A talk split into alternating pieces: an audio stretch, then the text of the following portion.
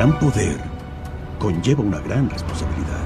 Ayúdame, Obi-Wan Kenobi. Eres mi única. Yo soy tu padre. ¡Esto es Esparta! Canguil. Veo gente muerta. Te amo. Lo sé. Le haré una oferta que no podrá rehusar. ¡Lo siento, Wilson! Se lava su carita con agua y con jabón. ¿Con agua y con jabón? Hola, ¿qué tal? Bienvenidos. Bienvenidos y bueno, ya sienten el olor. El canguil está listo, está estamos servido para ustedes. Eh, estamos bastante bien y muy gustosos, muy felices de arrancar un nuevo episodio de Canguil. Eh, nuevamente analizando lo que vimos por ahí eh, en el camino, unas perlitas ahí que nos vamos encontrando. Dice kind of people are my Kind people kind people. ok. are my kind of people. Ok, muy bien. La gente amable ¿Qué es el tipo de persona que. A ver, tradúcele a la gente. Kind, eh, kind people are my kind of people. Gente amable es las personas que como que me agrada, es mi, es mi, es mi tipo de Es mi persona. tipo de gente. Ajá. Muy bien, eh, Open English, gracias por todo. Eh, bienvenidos, bienvenidos, qué gusto de arrancar Saludo a a Iván Murillo, que enseñó. sí, abandon, abandon, abandon. Hijo de Eh, la lista de verbos, no, qué terrible, me acuerdo todavía, esa lista de verbos todas en papel periódico ahí. Eh, bueno, ya vieron el título, ya vamos a hablar un poco de la película, estas gemitas que vamos encontrando, esta película la había visto hace algún tiempo ya y siempre tuve ganas de hablar, en algún momento lo hablé cuando estaba haciendo radio en Ecuador. Eh, Eh, ¿Cómo la- se llama este programa? ¿Cómo, cómo se llama este programa? Tu ¿Cómo? programa, el, el cuando hacías radio en Ecuador. Ah, eh, tuve varias, eh, tuve varios nombres para Disculpa. este mismo programa y este mismo formato. Eh, No, este mismo formato no era. Sí, sí, era uno, eh, arrancó llamándose Random y terminó llamándose Generación 2.0 cuando, cuando estaba haciendo radio ya. No No, es como este formato de aquí, no, pues no, no. no Ah, pues, ya, ya. Te hablo con el mismo formato con el que nació en esa radio. Entonces, en algún momento lo hablamos por allá. Es una, es una película bien chévere, ya la vieron en el título, pero bueno, primero hay que el paso al señor Byron Mosquera. Byron, ¿cómo estás? ¿Qué tal? ¿Qué tal, ¿Qué Hugo? tal esa biela? buenos ¿Todo días, buenas, buenas, ah, buenos días, buenas tardes, buenas noches, buenas madrugadas. Ya estamos un poquito avanzados Oye, en ¿te gustó esta cerveza. aquí? Es, es de mandarina, no, no la voy a probar ahora, no. Ah, yo la probé. Yo la probé. Ah, sí, yo la la probé, sí, está bueno. Eh, buenos días, buenas tardes, buenas noches, buenas madrugadas, independientemente del momento que nos esté viendo o escuchando. Acuérdese que ya estamos también por YouTube, así que nos puede ver eh, mi rostro y el hermoso rostro del señor Hugo Laverde. Oye, este, te iba a decir para ver si Eh, comenzamos a hacer video reacciones, loco. Quiero hacer esas jugadas que hace el coreano, loco. Vamos a hacer, Para cagarnos de risa. yo un creo que a me- a me- desde después de- al mes, por ejemplo. No, sí, a, a partir de, yo creo que a mediados de este año, de aquí para adelante vamos a hacer por lo menos un video distinto a la semana. Quiero hacer video No, reacciones. no, a la semana no, al mes, perdón. Una video reacción. eh, se me está ocurriendo por ahí también eh, algo de cocina. Yo me quedé con ganas de hacer eh, mi ca- O sea, iba a hacer un canal de Twitch para hacer video reacción para, de las batallas de gallos. Creo que lo voy a hacer en algún momento porque me gusta mucho eso. Pero también me gustaría hacer una video reacción de las, por ejemplo, a salir la- hablamos ya del capítulo anterior de la sesión de Bizarrap. La sociedad de Podemos Bizarrap. hacer eso, podemos hacer alguna video reacción chévere de, de Eh, ya se nos viene la. El, el- ¿Cómo se? El material de, de la fiesta de graduación. Así que vamos a hacer una video. Ah, de que lo vamos eso. sería espectacular. Eh, viene Vivi, eh, mi novia está próxima a llegar. Eh, claro, podemos, hacer, vamos a hacer una vamos a hacer una- un programa con ella. Sí, Que seguro. nos cuente algo de su, de su, de Si- su cuenta, si su marca. para está trabajando, es mi enamorada, está trabajando en su marca, hace unos tips muy buenos. Para no viajes, porque sea ¿no? mi novia, pero hace unos tips muy buenos eh, para la gente que le gusta viajar, más que todo económico, dentro y fuera de Ecuador también. Así que en estos días la vamos a tener por acá. Eh, y vamos a tener. eh, ya se me está ocurriendo ciertas cosas. Algo de eh. cocina por ahí también se me ocurrió. ah, Pero no te lo he dicho, pero ya te lo voy a, ya te lo voy a comentar. Bueno, habría que, habría que ver cómo, cómo se todo, pero sí, la verdad es que sí, bueno, la idea es ir, este, ¿qué les gustaría? Díganos abajo en los comentarios, por ahí qué, qué les pinta que hagamos, que, para qué creen que seríamos buenos haciendo algo aquí, generando algún contenido di- diferente, eh, que le hemos dado más eh, espacio a lo que nos gusta a nosotros, ¿no? Hablar un poco de lo que nos gusta a nosotros, también hablar de cine, las reacciones, y no las reacciones, más bien las re- pequeñas reseñas y humildes que hacemos aquí bajo un criterio mu- mucho más entusiasta que de un perito de cine, eh, es, han sido muy bien recibidas por ustedes y les agradecemos. Tienen muchas reproducciones. Sí, porque. Eh, así que- Bueno, lo dije, la, la de Goodfellas estuvo muy buena. Esta- estamos ahorita Vamos por a hacer desde- algo desde parecido. Turning Red, desde Turning Red ya pasamos los los los, eh, 150 los dos por dígitos. ajá. Ya, o sea, desde que hicimos Turning Red pasamos los dos dígitos. Y es lo que gusta, gusta mucho en, en ese tema. Pues la idea es seguir, Algo, seguir. Goodfellas vamos a hacer para el 4 de julio. Así que por ahí esperen. Tipo, semana- retro, ¿no? Tipo retro. Tipo retro, ajá, exactamente. Una película eh, que tuvo mucha, mucha apogeo en Ecuador cuando llegó por la señal de Gamma Visión. Pero bueno, ya se le vamos a en su tiempo le vamos a, Visión, vamos a decir. Sí, Claro. sí, fue, fue el estreno de Gama Edición esa, esa película. Yo sí me acuerdo Ah, totalmente. era, era, y cuando yo la vi dije, wow, tenía como 8 años. ¿no? Es basada en, lo- en la Guerra de los Mundos, ¿no? De Orson Welles también, ¿no? No, no, no, nada que ver. Eso es otra cosa. esa. No tiene nada, o sea, No, hay una película de, de, sí, basada la- es de Tom Cruise. Bueno, Esta no, esta- perfecto. Esta Eh, es de él, de la independencia de, de, de Estados Unidos. Volvemos al cine latinoamericano con ayuda eh, del cine europeo también, porque este cine fue- este, esta película fue eh, eh, financiada por el gobierno español, de lo que pude, sa- de lo que pude conocer. Aparte que hubo colaboración obviamente de, de producción argentina, hubo Telefe estuvo metida en este proyecto. Hablamos de La Odisea de los Giles, ya hicimos algo de cine latinoamericano aquí, hablamos de Granizo. Exactamente. Eh, esta película, bueno, creo que con esta película abarcamos a dos de los grandes eh, actores argentinos contemporáneos, que tiene que ver primero con Franchella y Darín. Ustedes los pondrán en sus escalafones diferentes, pero creo que Argentina tiene Pero muy Darín, buen- bueno, se ha movido por otros otro, sectores, claro, otro tipo de mercado. ajá. otro tipo de... No, no mercado, es el arte es el mismo. Simplemente que el Franchella ha sido más por el lado cómico, Por eso digo. eh, ah. Darín ha ido por el lado más del drama, eh, del realismo y social. Darín tiene menos televisión que Franchella. Eh, por, eso te, exactamente. por eso te hablaba de mercado. O sea, es, es diferente. Exactamente, Darín ha sido un actor que estaba más concentrado en una carrera, no digo seria, sino que eh, un poco más eh, formal, por así decirlo. No, y sus proyectos han estado mucho más encaminados al drama que a la comedia. O sea, Exactamente. entonces, entonces creo que en, en cuanto a la exploración Aunque de género. película-. Es comedia negra, totalmente basada en comedia Sí, sí, negra, sí, totalmente. Porque la comedia negra para la gente, para resumírselo un poco, ¿no? Es burlarse de la deja- de desgracia ajena. o sea. Ujú. Y esta película eh, basada en una desgracia... eh, pues, Es, es historia de eh, millones de Te vas a encontrar con. eh, sí, es una película que eh, obviamente tiene como argumento eh, eso que tú dices. El tiene, corralito. tiene como parte. Y tiene, claro, hay, hay historia política pura. eh, que también lo pudimos, lo Pero pudimos no, ver. indaga, pero no indaga mucho en la política. Indaga en el efecto de este, de este mal manejo de la política Claro. en Argentina. No lo indaga, pero lo da por sentado.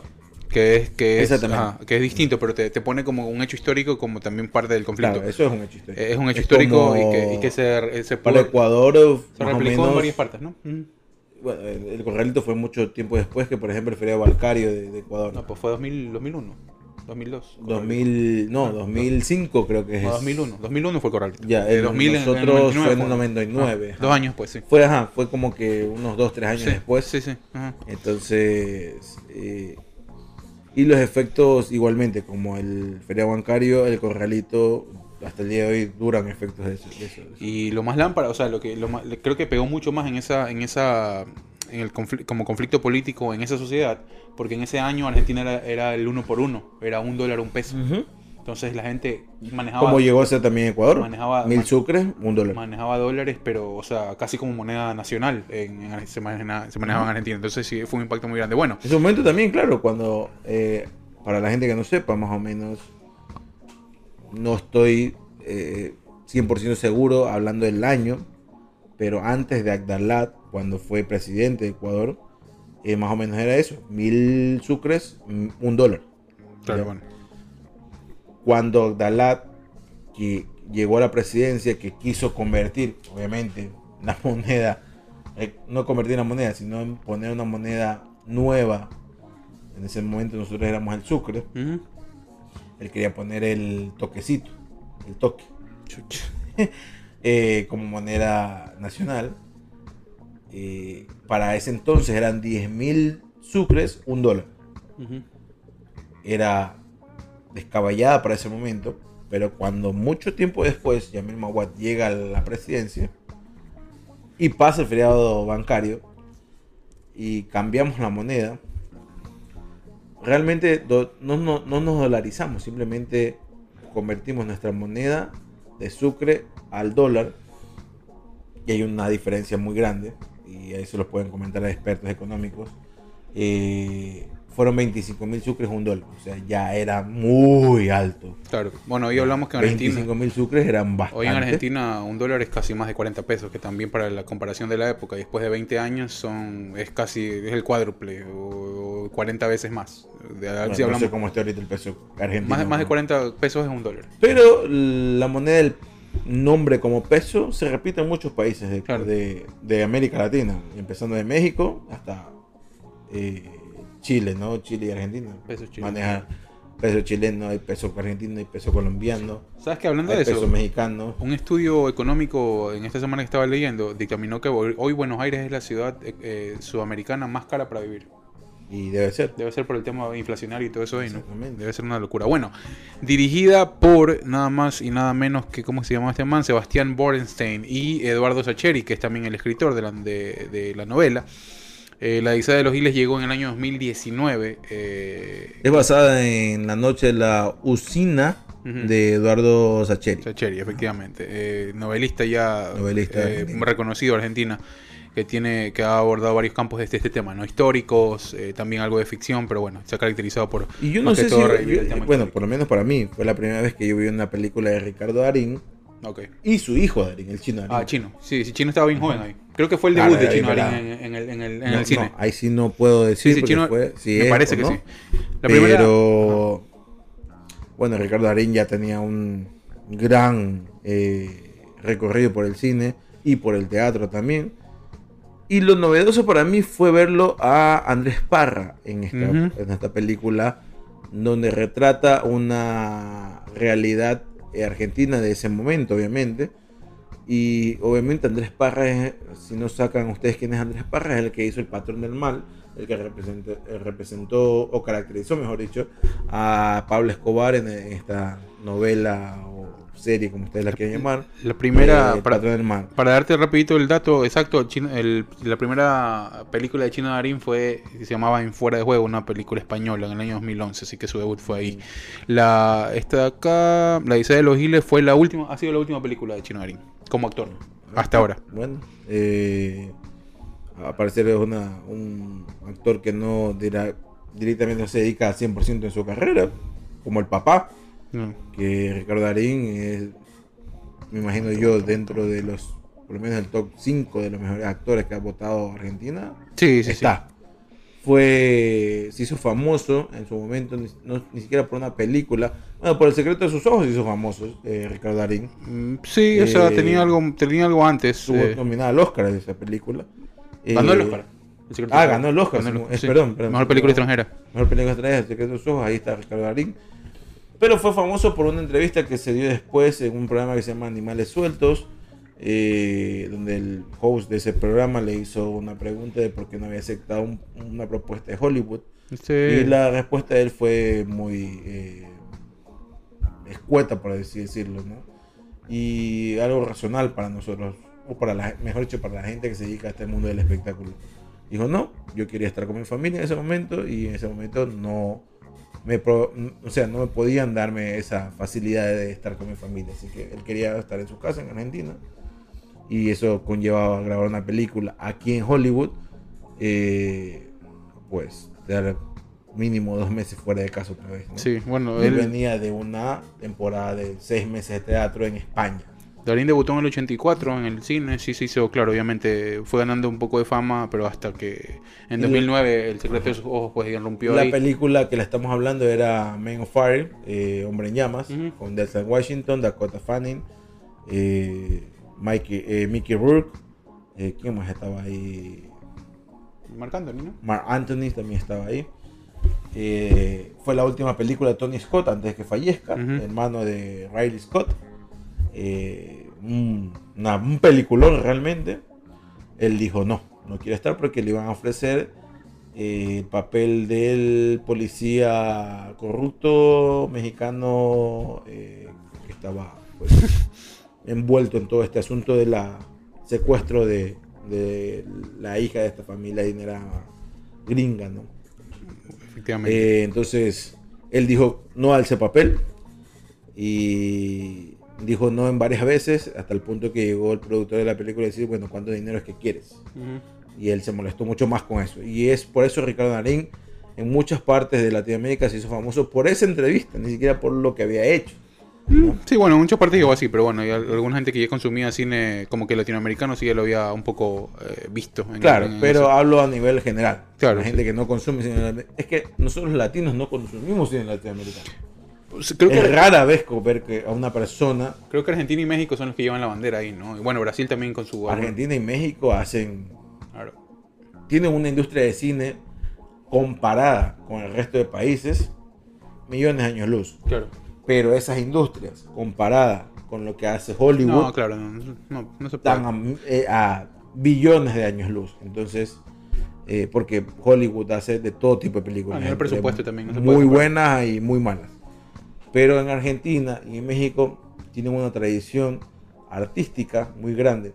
No solamente en la, en el- en la cuestión del cine, en música, en cualquier cosa. Inclusive teatro, son países que van más por eso, por esa vida, ¿no? La vida cultural está bien viva y, y hay un mercado laboral grande ahí. Eh, exactamente. O sea, hay un mercado laboral no sé si muy que- buen que a veces- remunerado, claro, pero claro, a veces no sé si sea muy sustentable, pero hay gente que sí medianamente puede vivir de eso, a diferencia de otros países que no realmente no, no lo pueden hacer. Bueno, nos ubicamos en situación, finales de 2001, en, eh, una, en la provincia de Buenos Aires, un pueblito eh, pequeño, donde se desarrolla esta historia. eh, rural- Alsina se llama. En Ajá. eh, ajá, eh, un, par- un parte rural de la provincia de Buenos Aires, donde se encuentran un poco de almas desoladas, un poco, ¿no? El tema de... Claro, eh, porque es que como se- un pueblo- Un pueblo medio fantasma que con el tiempo... como tres postes así. Que con el tiempo vio gente salir debido a las situaciones, ¿no? Buscando mejores oportunidades. Ese buscando- ese tipo, ese típico pueblo que todo el mundo se conoce. Todos se conocen, claro, todos se conocen. eh, eh,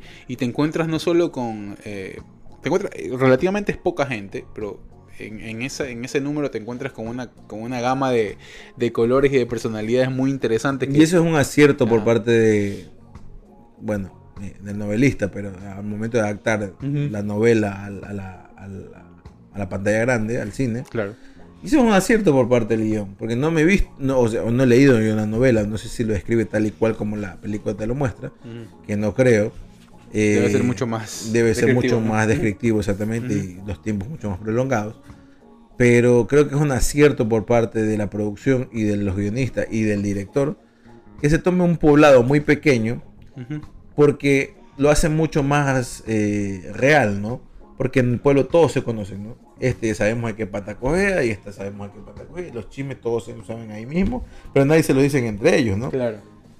Entonces, y esto te lo retrata muy bien la película. Sí, sí, sí. Y es, un acierto de entrada. De entrada, ya tú sabes, o sea, vamos a hablar de este pueblo y en este pueblo viven este, este y este. otro. Claro, y hay un pequeño relato de qué significa cada persona para ese pueblo o qué rol representa cada personaje en este pueblo, que obviamente le da una situación, ¿no? O a unos más de, o sea, no de privilegio, sino más bien como que hay una, una situación jerárquica. Sabes quién es el que- sabes Ajá. quién es el que maneja el dinero en el pueblo porque Mm. tiene empresa, sabes quién es el que vive del, de- del gobierno, sabes de las personas que viven al, al día, ¿no? Por, eh, o sea, Claro. lo que lo que hacen el día es lo que consumen. Sabes del otro que tiene sus ahorritos, pero que igual necesita del emprendimiento Claro. y así sucesivamente. Entonces, Ricardo Darín es de esta familia típica que, eh, típica, hablo para las- nosotros la- latinoamericanos, que tiene algo ahorrado, pero que casi que vive el día a día. Pero que si llega a pasar una cosa como pasó la del corralito, se va a ver muy afectado. Claro, se te puede destruir literalmente la vida. Exactamente. Y que bueno, pasó, ¿no? Y pasa. Pasó. Y Pasó ese es el tiempo. denominador común a lo que mal llamamos nosotros la clase media. No es clase media eso, ¿no? Y eso es Es clase, clase trabajadora. trabajadora, ajá, clase trabajadora, clase que busca que se Clase el pan. media es la señora que tiene la empresa. ¿no? que vive, que brinda trabajo también. ¿no? que brinda trabajo y que vive de lo que produce su empresa. Pero aparte, tiene ya un dinero, el cual lo sigue trabajando, Claro. invirtiendo en su misma Hay- empresa hay y afuera también. Hay un capital base ahí que sigue moviéndose. Exactamente. Entonces, Pero eh, que ya no depende de ese capital. No, no, no, claro, simplemente lo mueve, ¿no? Lo mueve para seguir produciendo más. Eh, bueno, eso te encuentras como pr- primera parte interesante. Yo quiero que desde ahí te engancha, al menos a, la- Obvio. a- a lo que, a los que nos podemos llegar a Aparte- identificar en algún momento. Aparte que la película es retratada, perdón que te interrumpa, aparte que la película es retratada 18 años después, porque esta película en el dieci- dieci- 2019. Ujú, claro, Y el contexto de ese momento era 2001. claro. Entonces, y cuando pasan este tipo de cosas que son muy marcadas para la historia de un país, eh, me gusta cuando se dan mucho tiempo después. ¿no? No, y, y bueno, y también tienes un, algo positivo ahí que te lo llevas eh, a una zona rural, no a, la, no a la gran ciudad, porque hubiera sido más complejo. Claro, es mucho más difícil, Mm. pero hablo por el hecho de que ya tienes mucha información de Sí. dónde sacar. Aparte que yo sé que es un guion adaptado, pero el los guionistas de esta película, como el director, han de haber puesto muchas más cosas de las cuales el guion, el, el- La novela, la ¿no? novela originalmente habría puesto. Porque cuando, por ejemplo, pasó lo de las Torres Gemelas aquí en Estados Unidos, dos años después se acabó una película, pero veías desde el punto de vista de un bombero, veías desde el punto de vista desde el policía, veías desde el punto de vista de una de las familias afectadas. Pero el problema macro no lo puedes ver porque todavía se sigue investigando. Claro. Hoy en día, que nadie se atrevió a hacerlo todavía, sacan una película de las Torres Gemelas hablando del hecho como tal desde el punto de vista terrorista y de gobierno estadounidense, sería otra cosa. Bueno, no, se acercó un poco lo último que vimos en Netflix, ¿no? Lo que hicimos la reseña. Pero esa es una, una documental. Pues. Claro, no, no sé si por eso te digo, claro. No, te habla una También el- película, Claro. una historia. El, el formato también ayuda un poco a veces para esclarecer algunas cosas o para ma- manejar información un poco más puntual. Eh, bueno, de entrada, a mí me gustó, te engancha, ¿no? Te engancha mucho Te de- engancha de de, entrada porque primera, hay, una, hay una descripción no solo de la situación que están viviendo algunos personajes, sino que también eh, se dan espacio para ir describiendo estas personas que van a formar parte de la historia o del entorno de lo que te quieren contar. La gran idea, y es lo que tenemos muchos los, los sudamericanos también, es que encontramos algún emprendimiento en cualquier cosa. A veces buscamos cómo, cómo ser nuestro propio sostén eh, de- de- el sostén económico pr- principalmente de nuestras vidas en algunas cosas, ¿no? Y, es, y parte así, parte como un emprendimiento, cuestionándose con el, el viejo del pueblo y con la esposa, ¿no? Esa es la primera escena, que salen ahí ellos este, hablando de que obviamente el- lo que representa Fontana, que es, el, eh, es Luis Brandoni, que hace un gran papel y que un poco es como el alma consejera y la voz de la conciencia del personaje que hace Ricardo Darín, es darle y decirle ¿no? esa contraparte. De, él, él- él se siente dubitativo si emprende o no emprende, era una piladora que estaba eh, votada y que había sido una de, de una de las familias que decidió migrar de ese pueblo para buscar una mejor vida en Buenos Aires, en la capital. Y ellos veían pues simplemente una infraestructura ahí media hecha, muy antigua, un poco enclenca ahí, pero con mucho potencial para poder no solo ellos generar trabajo, sino también incluir a toda esa pequeña comunidad para que también tenga algún recurso, ¿no? Como para manejar, que, eso sea del pueblo, una cooperativa particularmente.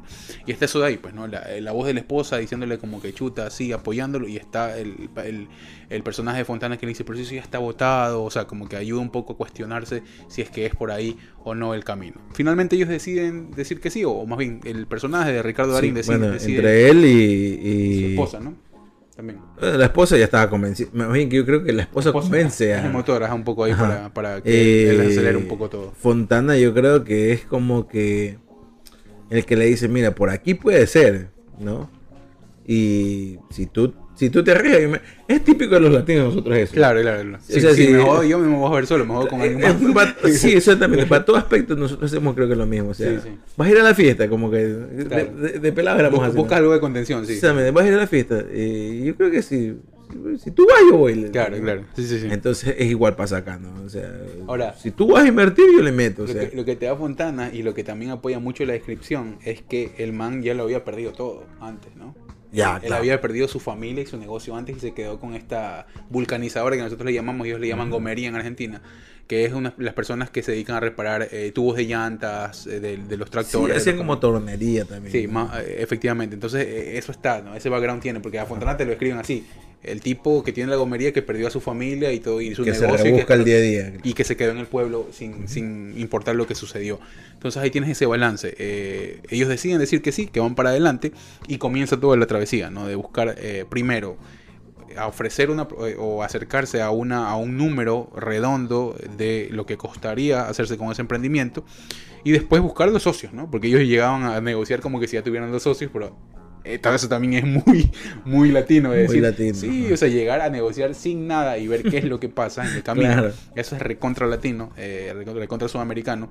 Y con la confianza de, de ver, de tirar un número bastante alto. Y la época, como lo decíamos, era de hablar en dólares porque la moneda circulante eh, por el uno por uno era el dólar.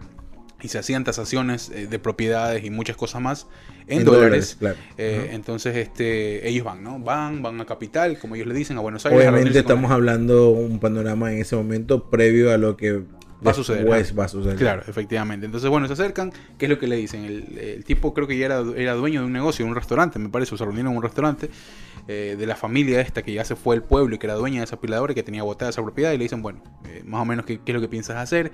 Para esto, y que me parece también que es, habla mucho del folclore sudamericano y que se hacen ídolos eh, en pequeños lugares con pequeñas proezas. Sea, Eh, estúpida, es, claro. eh, claro, con pequeñas proezas, ¿no? Porque él dice, bueno, jugué como dos, dos partidos en primera. y No, fue el único jugador, a ver, fue la única persona, un bueno, el Chacarita, único ¿no? hombre, claro, que, que, que debutó en primera, Del pueblo, ajá. eh, en- del- claro, del pueblo, debutó en primera en el campeonato argentino en ese momento y que hizo un gol en primera. Hizo un gol a Chacarita en el minuto 89, dice el tipo, sí. y que le hacen hasta una estatua. Sí, sí, entonces- sí. Y eso es muy, es muy es folclore que tiene Claro, Sudamérica. o sea, es como el, el Chito Vera en Chone, o sea, sí, sí, sí, sí, sí, sí, sí. O sea, todo, de- la gente que nos está viendo debe tener el suyo. En, en O Richard Carapaz, Richard Carapaz de Loja, ¿no? No, él es de Imbabura. De, bueno, de de- Imbabura, me, me pasa el otro. Ajá, sí. Eh, me imagino, ¿no? Ese tipo de cosas. Bueno, Sí, Antonio Valencia en Lago Agrio, ¿no? Que, que es de allá, Efectivamente. oriente. Es- estos ídolos que se van formando porque el pueblo quizás no te da para mucho más, ¿no? Pero, pero, pero claro, que tú son- dices, de aquí, o sea, loco, de aquí, de Salió. aquí. O sea, yo lo vi a este man aquí de niño y lo vi después en televisión. Y eso es espectacular. Claro, para la gente en ese momento es espectacular. No, y se refuerza ese argumento, ¿no? Porque cuando ellos van a negociar, el, el chico este que dice, eh, Claro. le, le trae ese Y pasado. juegas que es mucho con la ¿no? ignorancia, ¿no? De, de- o sea, la ignorancia inconsciente de la gente, porque obviamente ellas no saben que son ignorantes, eh, porque está en una zona rural de Argentina. Y, y juegan mucho con eso. Y los otros que juegan con eso son inconscientes también que están jugando con eso de ahí. Claro, no. porque que- saben que tienen una imagen privilegiada ante los otros. Pero también dicen, bueno, o sea, no es mi culpa, o sea, los otros me, están endiosando, o sea, no- yo, no, Ahora, yo no es que he hecho Escúchame, para que la historia de. Sudamérica nos cuenta de que mucha gente hizo todo lo contrario que hace el personaje de Ricardo Darín, que usa esas pequeñas cosas para puta, poner ese personaje al, al- Pero es que él no usa, o sea, pero es No, que no eso digo, usa. él no, él, se- él todo lo contrario, se siente incómodo y no quiere tocar esa No es parte. que se siente incómodo, o sea, tampoco yo lo veo así, yo lo veo como que, o sea, sí, eso fue lo que pasó, Claro, fue una no historia quiere- de vida, pero hasta ahí, Claro, o pero sea, no, él no vive el pasado. Te, te digo, o sea, te digo, contrario a lo que ha pasado muchas veces en- de historia en Sudamérica y sigue pasando. Ahorita famoso, a veces hasta cualquiera. sí, sí, eso sigue pasando, Ajá. es como también, Claro. eh, es muy cuestionado cuando a veces llegan estos jugadores que se nacionalizaron, ecuatorianos, o Claro. nacionalizan de un país, y sabes que, y se das, te das cuenta que ese jugador va a estar ahí porque está en ese momento Claro, de, su, sí, sí. de su vida en, es- en ese país. Sí, no, no Pero esperen que, cuando todo eso acabe, va a regresar a su país. Ahora no esperen que pase mucho más, porque Ya. obviamente responde a una necesidad de trabajo. y todo eso Exacto. más. Este caso era distinto porque este fue, o sea, esto fue lo que me tocó pasar, pero ya, o sea, Claro, ahí, ahí- ahí está no, pa- no pasó a más, o esa sea. escena, ¿no? Que dice, bueno, inclusive eh, la esposa después le dice, bueno, porque tú le hiciste igual a Chacarita y le contaste la historia, te vas- nos va a dar 30 mil dólares. Eh, y, Claro. o sea, eh, eso para mí es una muestra de que tú puedes salir del pueblo, pero que a veces el pueblo no sale de ti. Claro, O sea, es como que no, no, no, no, y no por nada malo, sino más bien eso, ¿no? Hay uno, uno tiene recuerdos y añoranzas de, del es como no- vino. ¿no? exactamente cuando nosotros que, que, que a veces conocemos a algún otro ecuatoriano Sí, cosa, obvio, obvio, obvio. y nos dice pero ustedes no han perdido el acento del guayaco que no sé cuál será el acento del guayaco pero Claro. dice, no, no han perdido el acento del guayaco y yo le digo pero es que ¿cómo? o sea a mis 30 años de edad que ponerme con la estupidez si hay cosas que se te, si hay cosas que se te pegan por ejemplo el so el maybe way o by the way o cosas, o sea, cosas así que porque el inglés es más reducido que el español obviamente Claro, bueno, eso mole- Eh, muletillas serían un poco. Sí, como que se, se- no, es que no es como que se pegan, como que tú la vas haciendo parte del lenguaje también que estás hablando día a día. Pero más allá de eso, o sea, cuando yo hablo español, obviamente voy a mantener mi mismo. Claro, no, obvio. No es sí, como sí, no. Sharon que cuando se fue a España y dos semanas regresó hablando como española. O Y conozco más gente, la verdad. Conozco más gente que cambió su menú gastronómico, inclusive, que ya no come guatita, sino que ahora pura tar- torta de papa, unas huevas. De papa. Sí, que comen la tortilla de papa esa que hacen en España. que ya, ya no le dicen mondongo, ahora le dicen callos también. Quiero algo con callos. Uy. Ridícula. Este, bueno. Eh, este, fuera de micrófono me cuentas. eh, eso. sí, sí. uf, ah, y lo que he visto yo. Porque de España tenemos un montón de gente que yo, pero bueno, no, cada uno en la suya, ¿no? Yo no lo juzgo, simplemente me parece que no puedes perder. O sea, ellos algunas no comen en papas, ellos comen patatas. Comen patatas, sí, sí, sí. Ya no comen, digamos, alguna, unas mortadelas, no comen tapas ahora. Este, bueno. Tapas la- Efectivamente. Ahí no voy a decir nada al respecto. Pero bueno, volvamos a la, volvamos a la película, que está, está bastante buena, porque tiene, tiene esos, esos pequeños detalles que enriquecen muchísimo Aguanta, aguanta, el espérate, relato. espérate, que sí. Me hiciste acordar de Katy cuando le dije. Se va a acabar, así que eh, me hiciste acordar de Katy cuando le dije Katia que hablamos como muy española. Porque eso de te lo digo yo, eso es muy español. Sí, sí, sí, claro, claro. No, no, ya que fue, después que fue el Bernabéu, olvídate. Eh, no. pues. Fue, estuvo en el Bernabéu ella. ¿O sí? Sí, ella estuvo, te mostré las fotos. Fue a la celebración del Madrid, en el Bernabéu. Oh, sí, sí, es verdad. Sí, sí, sí, fue la celebración. Eh, bueno, eh, paréntesis a nuestras amistades y la pérdida cultural que podemos sufrir algunos en, en muy poco tiempo o en mucho tiempo. Eh, no, se- te decía que estos pequeños Ya está, a estas alturas le dan. esto- estos pequeños detalles eh, enriquecen muchísimo el relato porque eh, a más de lo folclórico te da, te pone en situación y te pone no solo eh, no solo te ubica, sino te da algunos datos de sí, de la, de la cultura popular, de la, de la, de, de- lo que realmente sucede en algunos lugares y que quizás no mucha gente lo sepa. Aquí lo estamos un poco anclando a los conceptos que quiere desarrollar el director.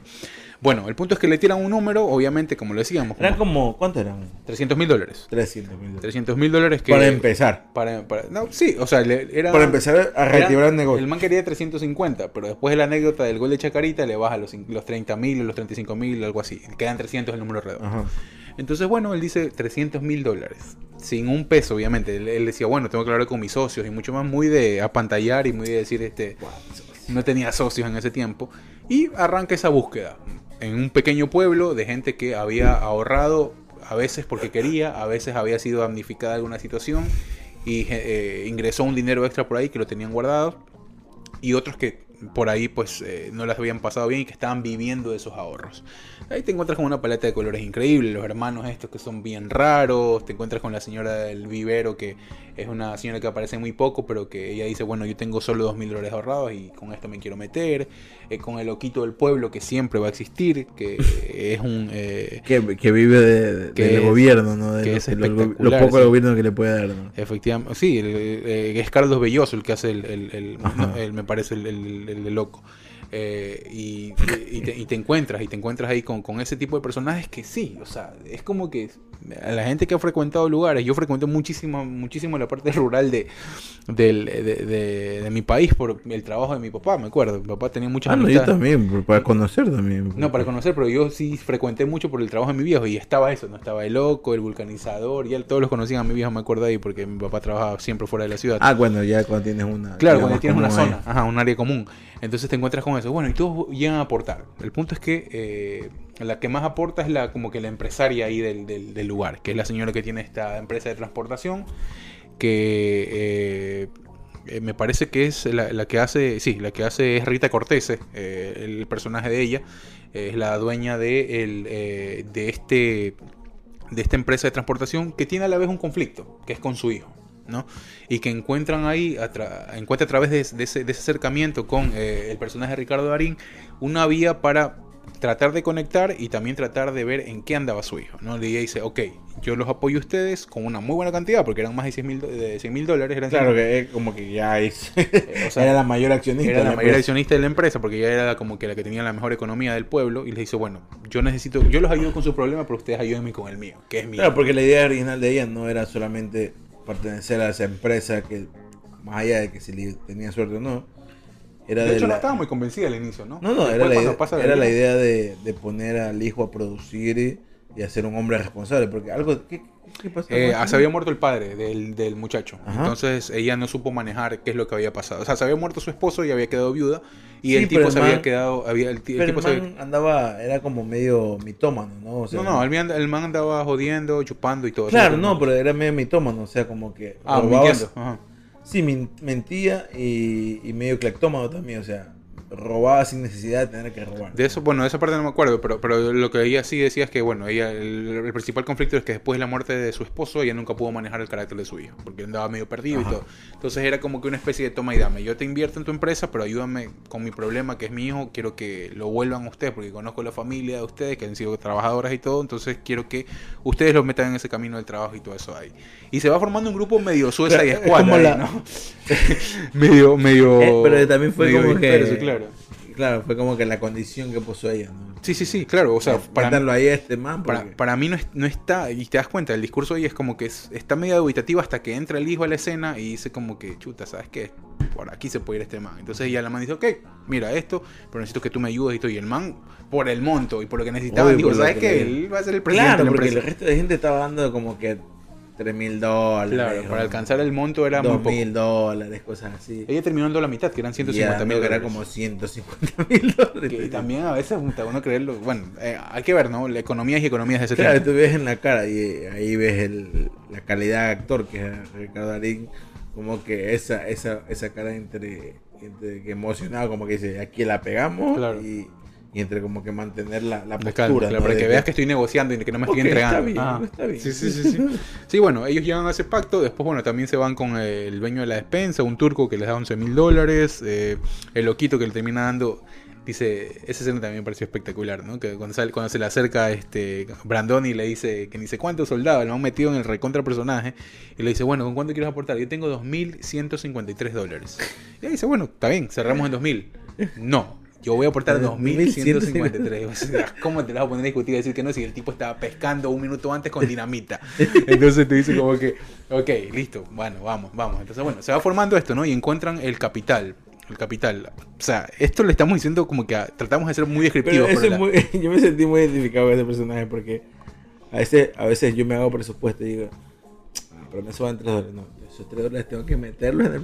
Sí, sí, O sea, el tipo creo que es porque dijo como que, bueno, esto es todo lo que tengo y voy en esa y olvídate. O sea, el man hizo all in. Claro, el man Jolín dijo, ¿sabes qué? Bueno, aparte que no, no sé si lo hizo consciente, porque el man estaba recontra tocado, ¿no? El man, el man estaba como que en otra, en otra, Es pero que bueno. no, pues, el man, aparte que tenía, como es una persona que no, o sea, representaba a una persona que no tenía educación nada el Claro. o sea, vivía la literal de la intuición del man.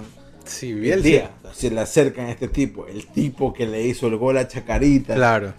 Dice, no, no, no, yo tengo que darle todo al tipo, porque el tipo es, o sea, el man le hizo gol a Chacarita. Dice, ¿qué tiro? O sea, Claro, no hizo nada Y mal mira, y, mira, y mira que él no usaba ese recurso, ¿no? Era él, él- No, él- se acercaba un poco hasta timorato a decirle a la gente, mira, estoy haciendo esto, mira si te, te animas Claro, poco". los tipos, sí, sí, o sea, ese es el como el, ay, ¿cómo es que el- se le dice en español? Como que descanso, ¿no? Eh, eh, cómico, ¿no? De la película, ¿no? Claro, alivio cómico. Es un Ah, poco, alivio claro, cómico, un, poco, ajá. un, poco, un poco para que, claro, claro. O sea, y eso te encontrabas con varios, ¿no? O sea, dependía del personaje, de cómo, cómo se manejaba, eh, cómo se iba manejando, pues, ese, ese, ese alivio cómico. Bueno, te encuentras con eso, se va formando el, el team, el equipo de inversores hasta ese momento. Eran inversores netamente capitalistas hasta ese punto, ¿no? No había una acción directa hasta, Claro, que, claro, hasta que arranque. Eh, Claro, y hasta que literal, como tú lo dices, muestran capitalismo puro. eso. Claro, hasta que, hasta que arranque el proyecto, ¿no? Bueno, el punto es que, ah, formado el dinero, muy a lo pueblo, cajita de zapatos, va- nos vamos con, no solo con él y la esposa, sino con dos vecinos más, a depositar el dinero. O sea, muy a lo pueblo desde el mismo hecho de recoger el dinero. Claro, sí, sí. No, Ahí. Claro, no, y también está eso, ¿no? Que Y te- y después muy a lo pueblo también irlo a depositar. en así. grupo, claro, vas en, vas en grupo y dices, bueno, al final del día eh, ahí te encuentras con, con lo, que, lo que va a causar todo el giro de la historia, que es el típico, eh, el gerente de banco, se ve que por cómo se desarrollan las cosas, con conocimiento previo de lo que iba a suceder en el sistema monetario argentino, eh, para esa época, que le dice, sabes que saca tu dinero, no lo pongas en una caja de seguros, sino deposítalo directamente en una cuenta. ¿Por qué? Porque una vez que te vean que tú tienes ese dinero en tu cuenta, va a ser mucho más fácil que te den un crédito por más. Entonces con ese argumento el, el- el gerente del banco lo convence y hace que no deposite su dinero en la caja de ahorros, que era una caja que a él le daban una llave y la podía sacar cuando él quería, sino más bien directamente en una cuenta bancaria. ¿Qué es lo que pasa dos o tres días después? Que él depositó el dinero de la, del este, El llega el corralito, que consistía básicamente en la, el, el congelamiento de los dólares eh, en las cuentas argentinas y con, con- No, con el congelamiento de todas las cuentas en ese momento. Claro, o sea, eh, ba- ba- claro, básicamente... Moneda nacional e internacional. Claro, y te daban un plazo diario de 150 pesos argentinos para sacar diariamente. De, a- de a puchito, como que decimos. Que era absolutamente nada para la cantidad de dinero que ellos necesitaban desembolsar para adquirir con el dinero, con el, perdón, con el adquirir el emprendimiento. A diferencia, ahí- del, a diferencia, claro, a diferencia del, del periodo bancario como nosotros lo vivimos, que también pasó algo parecido, eh, la diferencia es que estos no fueron tan caraduras, ¿no? El gobierno argentino en ese momento decir, vamos a agarrar su plata porque el país está en la verga. Bueno, no lo dijeron, pero lo hicieron, ¿no? Exactamente. Claro. En Ecuador lo hicieron literalmente y, lo, y prácticamente que lo dijeron, ¿no? Sí. Se congela todo y el, el- el Estado ecuatoriano va a tener que disponer de ciertos fondos, decían, dijo Yamino Aguad, para poder estabilizar la economía del país. Sí. En su momento lo hicieron y te dieron bonos, ¿no? O sea, si tú tenías un millón de sucres en, eh, en cierto banco, lo que hacía es darte un bono el Estado. Tiene un millón de sucres y lo pueda cobrar cuando nosotros le digamos.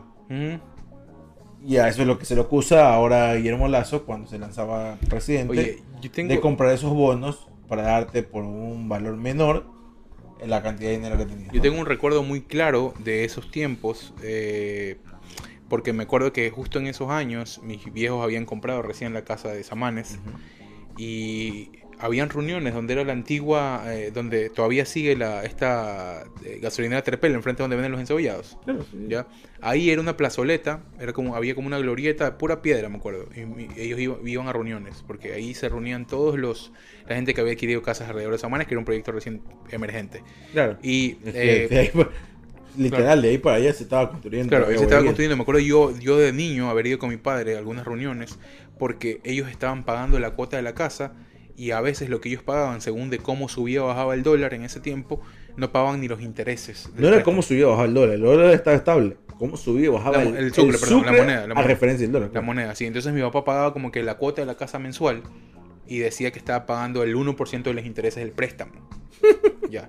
Entonces tenían reuniones, yo me acuerdo eso muy claro, me acuerdo muy clarito de haber ido con Claro, él. porque- Ah, y, y era desesperante Era- para ellos porque No, claro, fue en incertidumbre de casi dos años. Y, fue, y fue terrible. Yo me acuerdo que, o sea, me acuerdo que íbamos a esas reuniones. Yo, bueno, obviamente porque andaba con mi papá arriba para abajo. Entonces era como que, eh, puta, o sea, eh, eh, toda la gente no sabía qué hacer y estaba bien cabreada porque ellos decían, yo estoy pagando la cuota de mi casa, con la, la que acordamos con el banco. Pero no, o sea, si el dólar está más, si el sucre está más abajo o más arriba, dependerá de eso para Claro, que tu cuota suba o baje. O sea, O sea, en ese momento lo que intentó también hacer el, el gobierno ecuatoriano era tratar de que la, la moneda ecuatoriana no se evalúe más con referencia al dólar americano.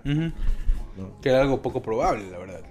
Que no se evalúe más. Ya estaba evaluado, Claro, 25 o sea, mil a uno. no, no, no, no, Era no, 25 mil sucres. No se puede, no, iba subiendo Eh. semana a semana, ¿no? El, el, el- este, Claro. no, arrancó con 25 mil. Es que el terminó problema- con 25 mil. No, no, claro, por eso te digo.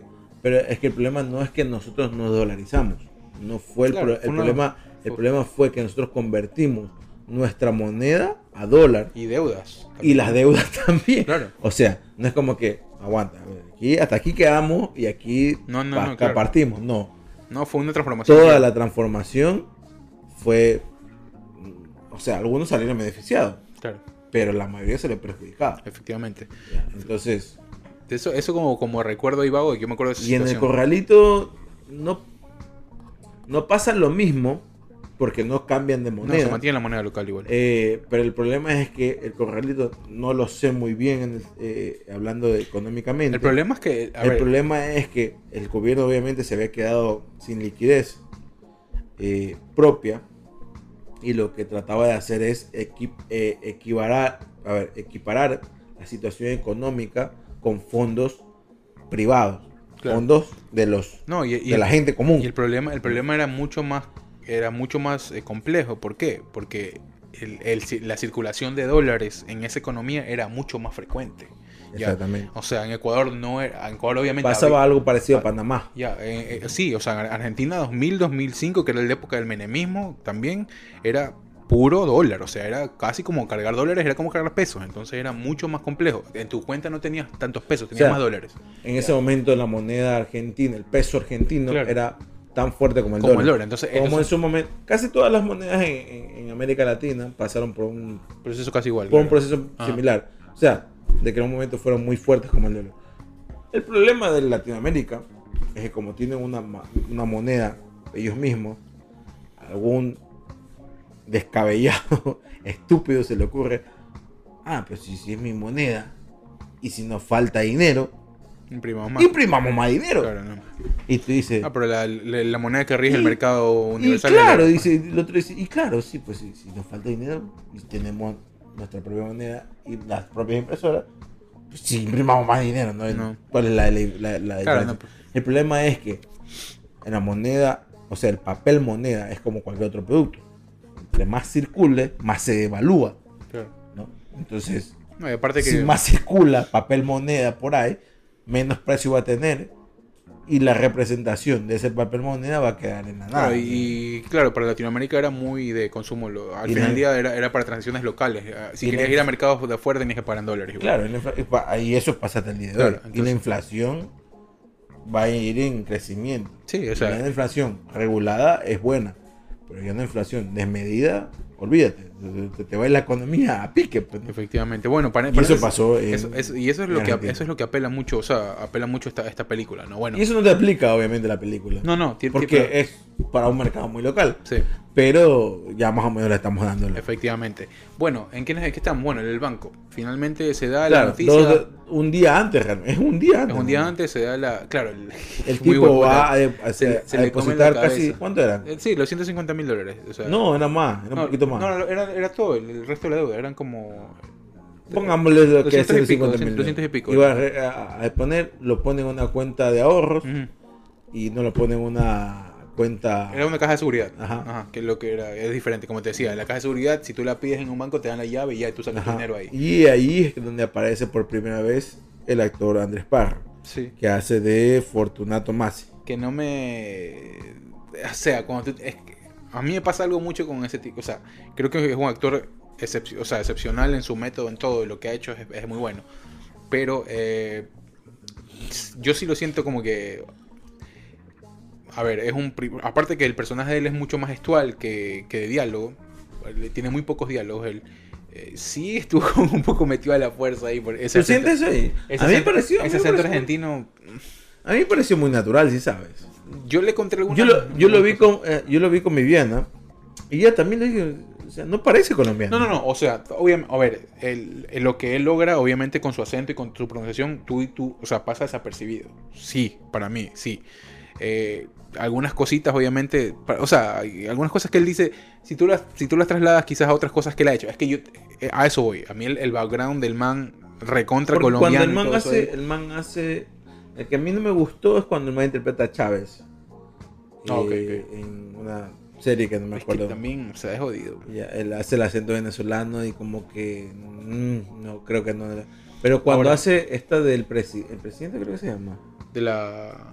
de la que, que habla sobre el, tema de la FIFA. sí, pero desde el punto de vista de la ANFP, de la Asociación Nacional de Fútbol Chileno. Ajá, de Hadwe. Hadwe. Ajá, de, la hace de Hadwe. Ajá. Eh, también le sale muy bien, a mí me pareció muy bien. Esa O sea, no- esa, no la, esa no la vi, pero yo sí me di cuenta, obviamente, que tiene muy poco diálogo acá, ¿no? O sea, tiene muy poco... Claro, tiene muy poco diálogo, pero al menos a mí no desentonó. Y algo que sabes que el, el- el mismo actor eh, lo habla en el momento de que dice, eh, en algún momento en la producción yo me sentía fatal porque sabía, sentía que lo estaba haciendo como la mierda. El- y el man no se sentía bien y decía, ¿sabes qué? Eh, me voy a reunir con los directores y productores de la película. Y entonces dice el tipo, se reúne en algún momento y le dice, ¿sabes qué? Discúlpeme, es que lo siento, sé que estoy haciendo como la mierda. Le dice, pero vos estás loco, le dice, ¿no? Yo estoy rememorando, bro, Claro. Ah. Vos estás loco, y dice, tú lo estás haciendo bárbaro, dice, ¿no? Ahora es que es que es jodido, mira, y pasó, hay, hay algunos ejemplos de eso. Eh, es, es jodido porque eh, al meterte en un mercado muy, muy, muy nacionalista como el argentino, vas a tener esa mirada como que muy de jugadora. Es como lo, lo que pasó con este actor español que interpretó a Cantinflas. O sea, eh, no sé si era tan necesario, ¿no? Pero el tipo lo hace muy bien, obviamente. Pero siempre va a haber una mirada mucho más como que no sé, eh, cuestionadora al momento de, de eso cuando, cuando, te sales de- de- del, del espectro nacional. Porque, a ver, si hay actores buenos, en Argentina hay muchos, en México también, ¿no? Pero, claro, este tipo también rompe esquemas, ¿no? No es que lo llamaron porque, eh, porque apareció, era un tipo que, tenía un, que tiene un bagaje actoral muy, pero muy bueno y que lo que ha hecho, lo ha conseguido, pues sus papeles han sido llevados a una escala distinta, ¿no? Y por eso ha sido llamado a una de estas películas. Pero sí, o sea, yo, la- o sea, pues generalmente, eh, o sea, si tú te pasas, pasas la mirada por el personaje de él, Está bien, o sea, no, no, no, no es que tú dices, ah, está el, el gran, Pero- no hay pero- un gran conflicto ahí con eso. Pero aún así, todo tuvo muy buena recepción por el público Sí, argentino. sí, sí, sí, sí. O sea, también, es que yo creo tuvo que- un es que por eso te digo, 98% de aceptación. Yo creo que también pasa porque no es un aparecido, es un tipo que ya venía con un, con un Pero bueno, yo no, yo no sé tampoco qué qué tan aceptado sea la producción colombiana en Argentina, porque Argentina produce en masa también Sí, como sí, en Colombia, sí, más que todo en, en la época, en- hablando de producción nacional, Claro. tanto en novelas como en películas. Sí, hace todo, hace todo, la verdad. No, pero bueno, Creo que Argentina produce más que Colombia. pero es menos, creo que es más para Pero- consumo local. Es que ambas, hab- hablando de ambas, como, como Creo, creo consumo que, local. creo que las colombianas salen pero más la calidad es distinta.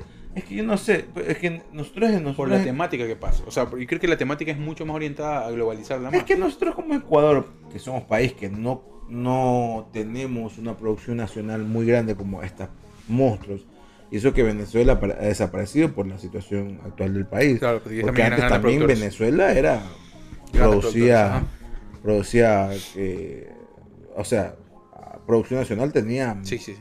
Eran buenas. ¿no? exportaban, pues, ¿no? Pero ahora todo se ha reducido a Colombia y Argentina. Y mucho más Colombia. Y. Brasil ha se ha introducido eh, en esto también, el- eh, hablando en el ámbito nacional, o sea, en el ámbito ecuatoriano, ha introducido su, su producción con esos doblajes bien feos, pero Bueno, bueno este Brasil tiene una, una escuela de tradicional de novelas ya hace muchos años. Eh, obvio, pues es un continente dentro de un continente. no, no, no, sí, sí, sí, pero no. lo- Pero eh, la barrera Pero- idiomática es lo que siempre nos ha distanciado. Claro, y también Brasil, al igual que Argentina, tiene una cantidad de producción local, o sea, de consumo local que es Pero inconmensurable. o sea, a eso es lo nada- que yo voy. Hay una diferencia enorme entre Colombia y Argentina y Brasil. O sea, Colombia y Argentina es muy fácil introducirlos en otros mercados. Claro. Mercado chileno, ecuatoriano, claro. peruano, por el, el- el- Claro. el hecho de que Efectivamente. es por eso que, por ejemplo, Franco Escamilla, que es de México, que si va a Para dar una, que si va a dar una, una eh, Monólogo. un monólogo, una gira por Ecuador, es muy fácil porque, claro, él decía no, eh, que le, le dicen que no, no, tranquilo, que nosotros escuchamos el Chavo del 8 y obviamente el Chavo del 8 no es como él habla, pues, ¿no? Y sin embargo tiene muy- referencias muy mexicanas. Igual la gente igual... Pero exactamente, ¿por qué? Porque en Ecuador lo que llegan, ¿qué? Son novelas Sí, mexicanas sí, sí, por eso te digo, no, en eso estamos de, de acuerdo. toda la vida. En eso estamos de acuerdo, pero creo yo que a nivel globalizado, al menos a la región de nosotros, en el tiempo vas a encontrar muchas más producciones colombianas que argentinas. Sí, es verdad. Eh, porque, porque te digo que, o sea, Argentina hace mucho también para su Pero, consumo local. pero yo, yo no creo que eso depende de Argentina. No, no. Depende de la... De, de- Y de la temática que se trate también. No, no, yo creo que depende del canal de que Sí, trate de comprar producción argentina. Y es lo que qué te tan vende caro, también. qué tan barato. Y es lo que te ven también. O sea, a ver, vamos, vámonos, vámonos a breves rasgos. ¿Qué es lo que se ha vendido por los- por- desde que arrancaron los 2006, 2000, 2006 o 2010? Pues. ¿Qué es lo que más se vendía? Novelas, narconovelas. Eh, y de eso pionero es Colombia. O sea, de eso no lo podemos Colombia y. México, claro. Claro, entonces, entonces Argentina sí, creo que ha tocado temas mucho más. Argentina tiene una gran serie que se llama El Marginal, que está en Netflix, que habla del sistema carcelario, pero es muy local. Hay otra película muy buena que se llama El Ángel, que es de un asesino, que fue uno de los primeros asesinos seriales en Argentina, que es espectacular también, pero es muy de consumo local, entonces toma temáticas así. Pero yo creo que más, más va por la apuesta de lo que se está consumiendo en ese momento en el mercado es que a eso de ese país. Y es lo que quiere adquirir la gente afuera también. Exacto. Cuando en su momento estuvo Chica da Silva, El Clon y otros, otras novelas brasileras que estaban a nivel producción en otros tiempos, porque eran producciones muy, pero muy, grandes, claro.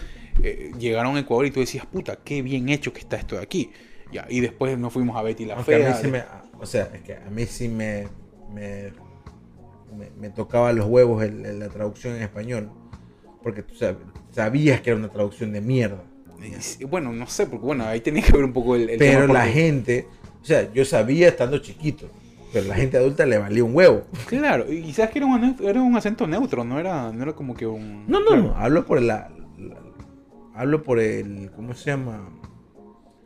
Eh, eh, es por el hecho de que creo que era lo más barato para poder traducir toda una, una Yo, me- novela claro, yo me acuerdo... de, portugués al español. Me acuerdo del clon, de la familia, uf, quienes novela- son expertos eh, en, en en el doblaje en español son los mexicanos. Mexicanos, y claro, en ese momento los venezolanos.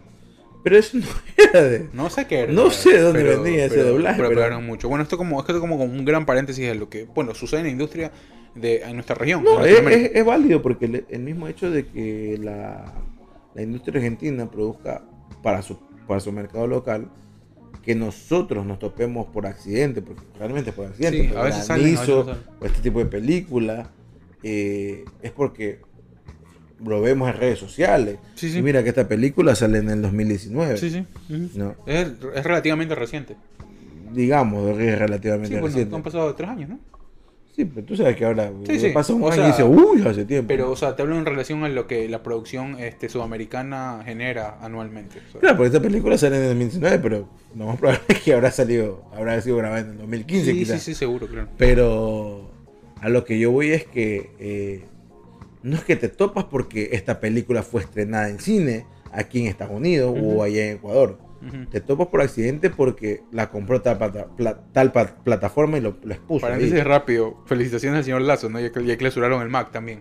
El MAC Cine en Guayaquil. Bueno, eso más es de, eso es más de la Sí, porque alcaldía. no, pues, pero ¿no? hay incentivo de nada. Bueno, eh, yo fui a, ver algunas películas. Yo, yo, yo fui a ver algunas películas buenas ahí en el MAC, me acuerdo. Te está cayendo a pedazos también. Hacían eso, ¿no? buenas, hacían muy buenas exhibiciones ahí, algunas cosas que no veían la luz en otro Pero lado, en el eso creo que es más jurisdicción de la alcaldía que, que de, de la- Pero bueno, más allá de eso, X, te- eso, es lo que te decía.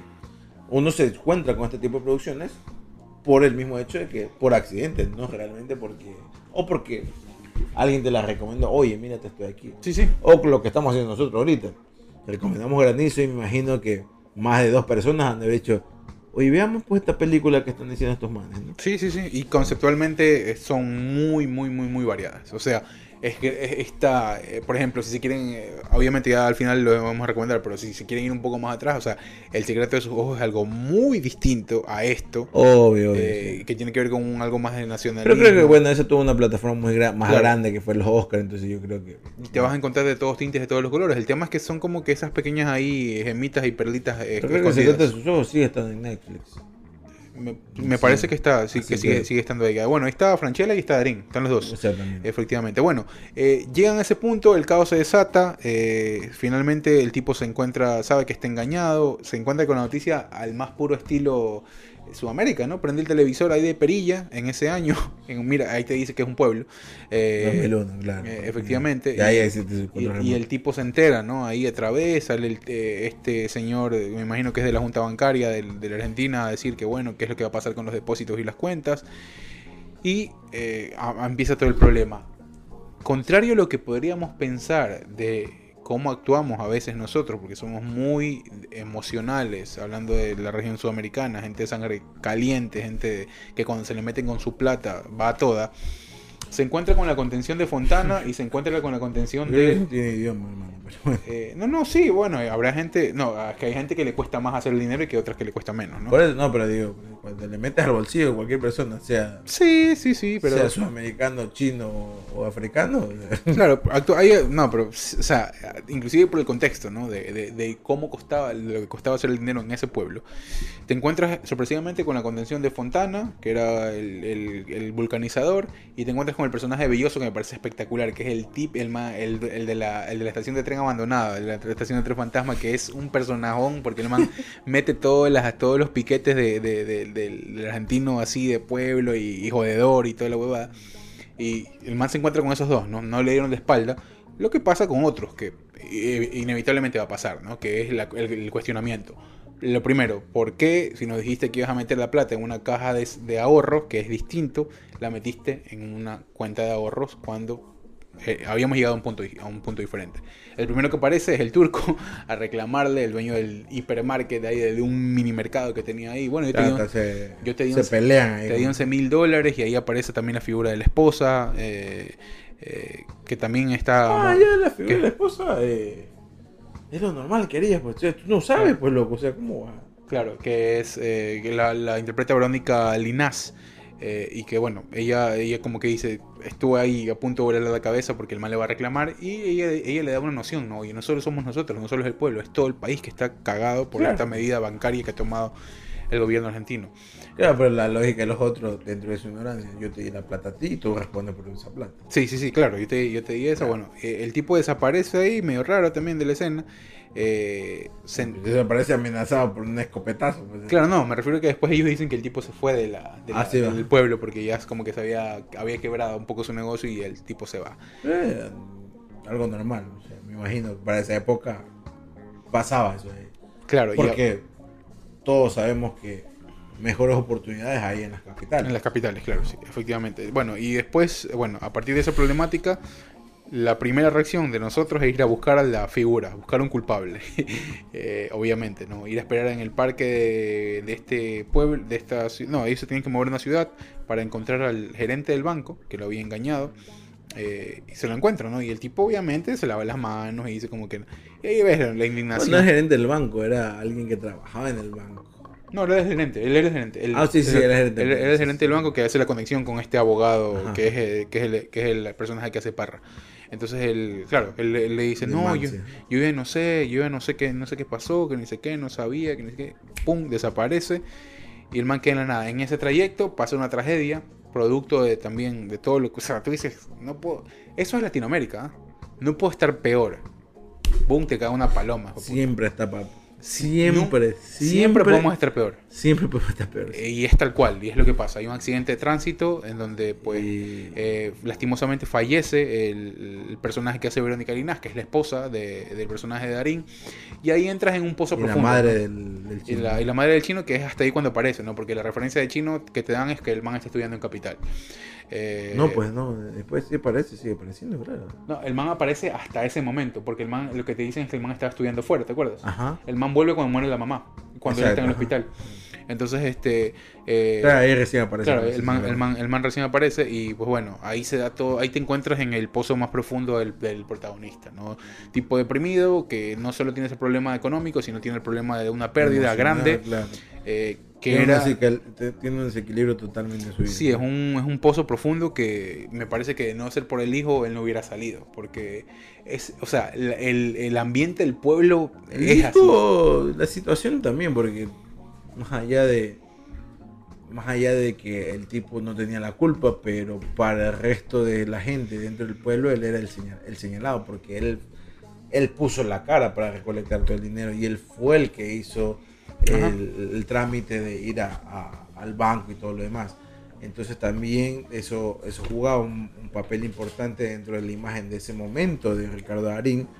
Eh, eh, sí, sí, Sí, una Pacífico. Y entonces también el sostener esa imagen dentro de toda la sociedad, bueno, dentro de esa micro sociedad pueblerina, era también lo que desgastaba también al tipo. Y ahora ya no la podía mantener porque había pedido a la esposa en un, en un accidente automovilístico que él estaba ahí, que él se sentía culpable, no solamente de la gente que perdió el dinero, No, o sea, fue... y el- se sentía culpable también del accidente donde perdió a su esposa. Claro, fue el, el escenario fe- eh, eh, ideal para deprimirse e irse hasta el fondo. Entonces, por eso te digo, No siempre que toca fondo, pero sí pasa algo muy común dentro de, de este tipo de casos, es victimizarte demasiado. ¿no? claro, el Y tema... que ya, ya, ya llega hasta un punto donde coge fastidio. Hay, hay un punto, hay un punto que hace que, que el personaje despierte, que es cuando llega Chino y le dice, cuando llegan con la propuesta esta, ¿no? Que ellos, ellos eh, o sea, de una, Recuperemos el dinero. y no, no, escúchame, y eso es muy de pueblo, ¿no? Que el- una- un- alguien me contó que otro le contó que había sucedido una situación. Era un tipo que era conocido en el pueblo por haber, por tomar mucho y por ser uno, por ser un tipo que trabaja ahí mucho en el día a día. Que estaba trabajando por una persona en el medio de una, que era como una especie de una pampa, no era como un campo, era un campo en, en esa zona. Y que le habían contado que había hecho un- una pequeña excavación porque eh, eh, ahí iban a poner un centro de control para la quinta. La quinta en Argentina es como una finca, particularmente. Ellos le llaman la quinta al- como un rancho, sí, eh, como una finca y nosotros que conocemos en, en en- Una hacienda. en nuestro lado.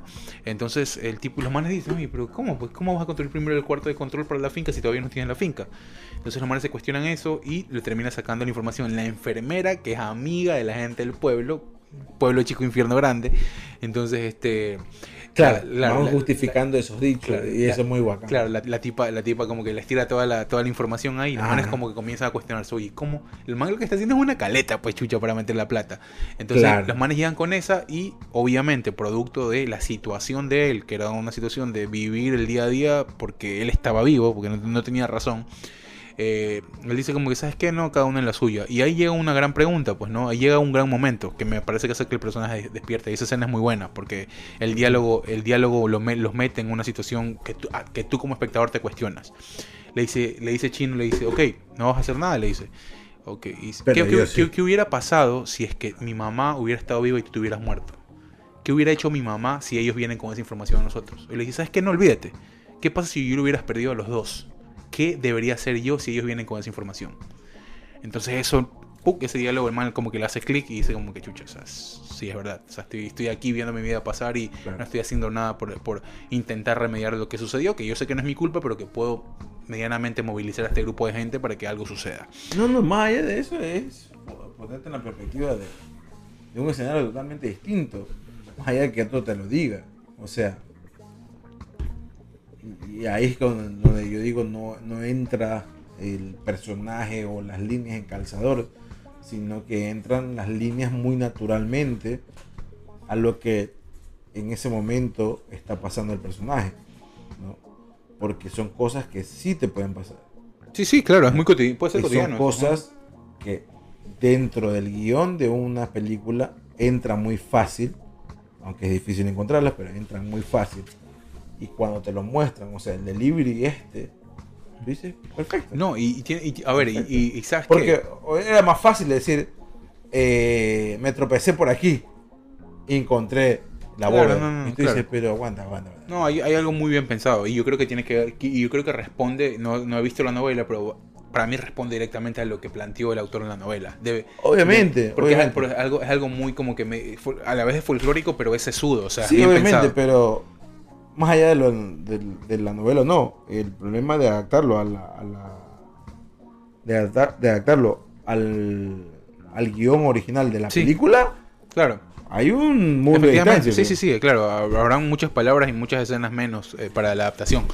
Eh, bueno, a partir de eso, eh, él encuentra pues ese clic ahí para como que medio despertar y la primera escena es recurrir a lo que habíamos visto en la primera, o más bien, la escena de, de- de- de ese cambio nos lleva a la primera escena, que es directamente ir con Fontana y decirle, ¿sabes qué? Yo voy a, yo voy a hacer algo al respecto. Yo voy a hacer esta hueva. Yo voy a hacer algo al respecto y metámonos a ver.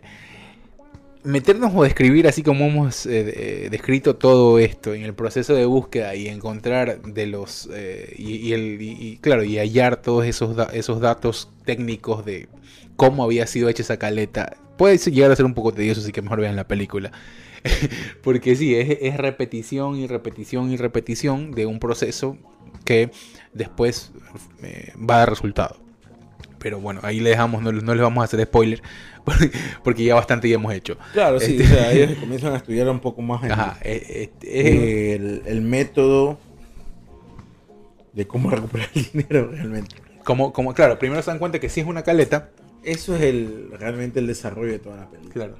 El- O sea, encuentran la caleta, se dan cuenta que sí es una caleta donde ellos tenían guardada, el tipo tenía guardada plata.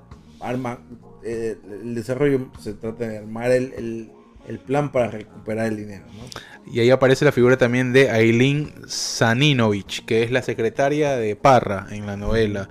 Que no la tenía, pero la verdad es que me sorprendió gratamente. Me había olvidado de ella. Este, bueno, y ahí se dan unas digo cosas. yo que te, te gusta. Oye, no, es, es bien talentosa. A me Eh, esa nina.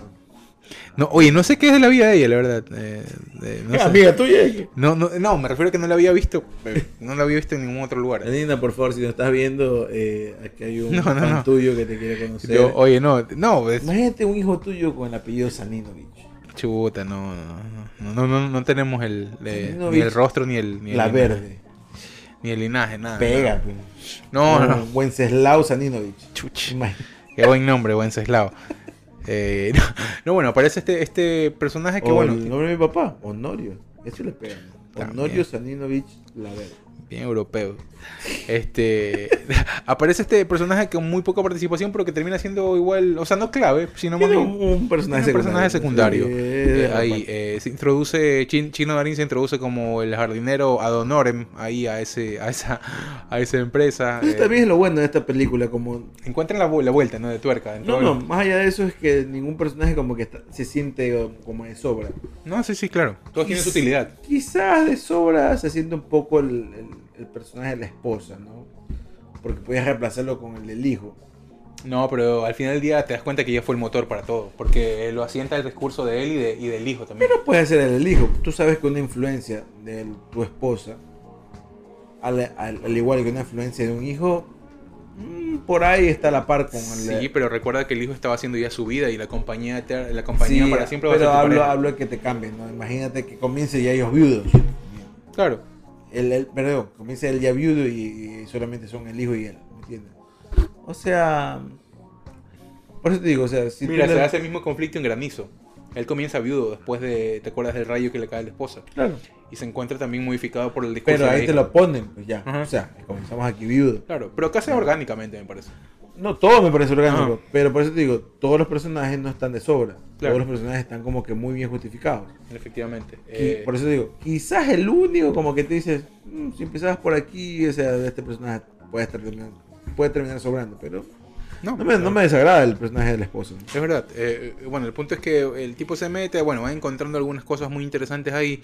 Eh, ves a un... eh, ves como cuál era el apellido de este man de- del, del personaje de, de Parra, ¿dónde está la- el abogado? Mansi. Mansi.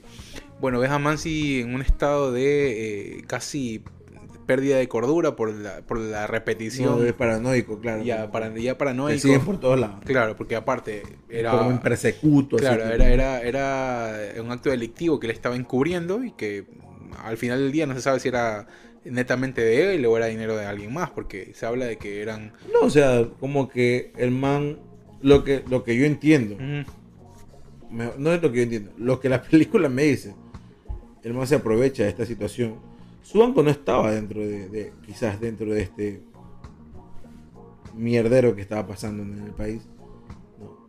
El man se aprovecha de la situación al ver que todos los bancos, o la mayoría de los bancos que va a pasar esto de aquí, para él no perder eh, gran parte de su inversión o de la inversión de varios socios que no se lo ve, lo que hace es agarrar el dinero, de la gente afuera. lo que había en ese momento, y sa- lo. Ujú. Claro, como el gobierno en ese momento estaba diciendo, aguanten, todo se congela, aquí hay que de a poquito darle el dinero porque el resto necesitamos nosotros. Me aprovecho de ahí. ¿Qué pasó con su dinero? Pregúntale al gobierno. Oye, me había olvidado... Entonces, él lo que hizo fue agarrar ese dinero y decir, lo que lo voy a retener y esto es para Me había olvidado de un gran, gran eh, momento de la película que tiene que ver con el arranque, que es la descripción del folclore popular para el término hill. Claro. Eso es espectacular y eso es Pero no es muy, o sea, O sea, sí, los giles somos los que nos quedamos en la senda del bien y que intentamos hacer las cosas bien y que esperemos que en algún momento nos cambie la vida haciendo el bien. exactamente. Eso Pero, es ser eh, Gil. No, no es muy, claro, no, no es muy distanciado lo que pasa. Pasa en Sudamérica, o sea, pasa en pendejo. Sudamérica. Es quedarnos en el, en, el, en el camino del bien y en el camino de la honestidad. yo creo que, o sea, yo, yo nunca, por ejemplo, los mexicanos no utilizan el, el- el término Gil. No es gil, es como que. Como que. El ecuatoriano como tiene no sé, ustedes, ustedes pongan aquí el término abajo en los comentarios cómo ustedes usan, o sea, como tonto, no sé.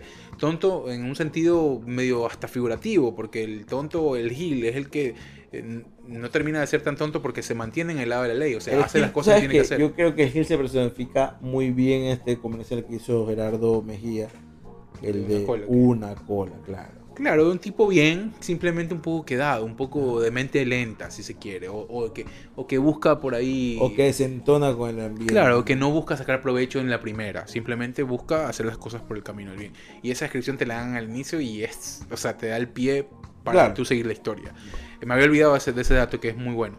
Eh, bueno, después ya se van dando las cosas, entran, buscan de manera muy, muy precaria, y, pero después con algunos argumentos y, te, y, te- y se van solucionando algunos, eh, vi- eh, algunos conflictos en el camino, que es el de el personaje de Rita Cortés con su hijo. eh, que pide ser escuchado porque era un tipo que sabía algo de algunas cosas, pero que por este conflicto Claro, porque eh, era infiltrado. era, era como que, claro, era como que, no, no, era el, el hijo de, de la señora de la, de la empresa de, de Ah, transporte. sí, sí. El man aportaba con unos datos, sino que la man decía, ya, cállate. Es tal cual mamazo americana, como que cállate, deja que hablen los que saben. Chucha, pero déjame hablar, que algo sé, o sea, algo puedo aportar. O sea, no, no me calles así. El man dice, "Mm, me, deberías escuchar un poco porque yo sé algunas cosas. En tu, en tu cabeza crees que yo paso chupando y jodiendo, pero algo sé. Entonces. Entonces no sé, bueno, yo sí pasaba jodiendo y chupando, no, no, sabía muy pocas cosas. Cuando habla- te tocaba hablar, cállate. Eh, no, no me decía cállate, me decía, uy, ya va a hablar otra vez. Entonces, digo, porque yo llegaba, llegaba de la fiesta. borracho. Llegaba de la fiesta a tocar la puerta de todo Pluto ahí a conversar como dos horas. Entonces, bueno. Con el- razón, pues. Entonces, no, el, el punto es que, el punto es que, bueno, te vas encontrando con esas cosas, ¿no? Se van solucionando algunos conflictos, van encontrando algunas respuestas. Y finalmente, lo que yo pensé que iba a suceder cuando vi la primera vez la película es que no iba a tener necesariamente un final feliz. Porque el Hill, como concepto, no siempre Claro, tiene un sí, final sí, feliz. es verdad, es verdad, es verdad. Yo, también Yo pensé que se iba a truncar todo, o sea, o sea, Yo también pensé- pensé, pero es que está muy bien hecho el guion en ese sentido para que la historia termine como, como terminó. Entonces por eso sí le doy mucho, mucha eh, relevancia y peso a los guionistas de la película, independientemente de lo que haya dicho la novela. Si le cambiaron el final o no, está totalmente eh, muy bien eh, llevado a que ese sea el final. ¿no? Porque a mí no me hubiera molestado si hubiera pasado lo contrario, por ejemplo. Si- si hubi- a mí, o sea, Pero es que no, no tenía mucha lógica porque eran varios sobre uno. Entonces tú dices, pero la pero lógica, los manos, los la lógica, ganan también. la- más allá del bien y el mal. Y en hablo- Latinoamérica eh, es que el hay otro si tú te das cuenta, el otro si tú te das cuenta, claro, te lo pintan como malo. Pero el otro tampoco no es que está haciendo malo, está protegiendo su negocio. No, no, Ya. no, porque no era dinero solo de él. El dinero que estaba ahí era de gente de afuera. Sí, yo entiendo esa parte, pero ponte en los zapatos del man. El gobierno va a cerrar todo esto aquí, va a congelar todo, todo lo de aquí. Yo no voy a tener ingresos porque, obviamente, Sí, de lo no que viven los, los- yo, yo entiendo, pero lo que viven los banqueros es de lo que genera el dinero de otras personas. Sí, pero, o sea. Ya, yo entiendo esa parte, pero él también me puse en zapatos del man. Claro, dices, si yo no voy a tener banco ni dinero que esté circulando en el momento, ¿de qué voy a vivir yo? Tengo que proteger mis intereses. ¿ya? Por eso es que estoy en el, en- en el negocio del, del banco. Entonces, hasta que todo se solucione, esta plata la no, guarda o aquí. sea, escúchame, porque recuerda. el, el man no te- porque en ningún momento te plantean del que más se está gastando el billete. El man simplemente agarró el billete y lo puso ahí. Podrías tú pensar, ah, el se está agarrando Pero es que él no tenía que ver nada con el banco. El personaje de Maxi no era, era un abogado, tenía un estudio jurídico que tenía una relación directa con el gerente del banco que Ah. después muere. Es- ¿De yo sé, pero por eso te digo. Pero hasta que yo no sé qué vaya a pasar, y lo que voy a hacer es guardar el dinero. El man nunca se lo ve diciendo, ah, este, voy a agarrar plata ahí. O voy a ir a la bóveda a sacar plata ahí. Nunca lo ves diciendo eso ahí. Mm, no, bueno, pero Ya. sabés que la vida que se daba Entonces, por eso te digo, ponte también los zapatos de Mansi. No, Mansi no es que sea- lo pintan como el malo de la película, obviamente porque debe haber un villano, pero tampoco es que está haciendo actos de villano. El único acto de villano es fue ejercer su, mejor dicho, hacer su trabajo en ese momento, que dijo, mi asesoría legal es esta. Hagamos esto de aquí, tenemos el billete ahí metido, hasta que se solucione todo, vemos qué hacemos con el dinero. Ok. No, pero Estás es que no- protegiendo el inte- tu interés pero no era de una tu solución, negocio. porque era, una, era cagar a mucha gente. Pero es que no sabías, pues tenías un, un- un escenario in- inestable, tanto como tú, como, como Sí, bancar, como el, el banquero, a los otros que están, eh, están metiendo tu dinero en tu banco. Entonces, No sé, bueno, pero el más sabía que te estaba cometiendo un Ya. acto delictivo. Entonces por eso yo, por eso es que cuando yo me puse ahí, yo dije, bueno, tiene un poco de razón porque es uno sobre tantos. No.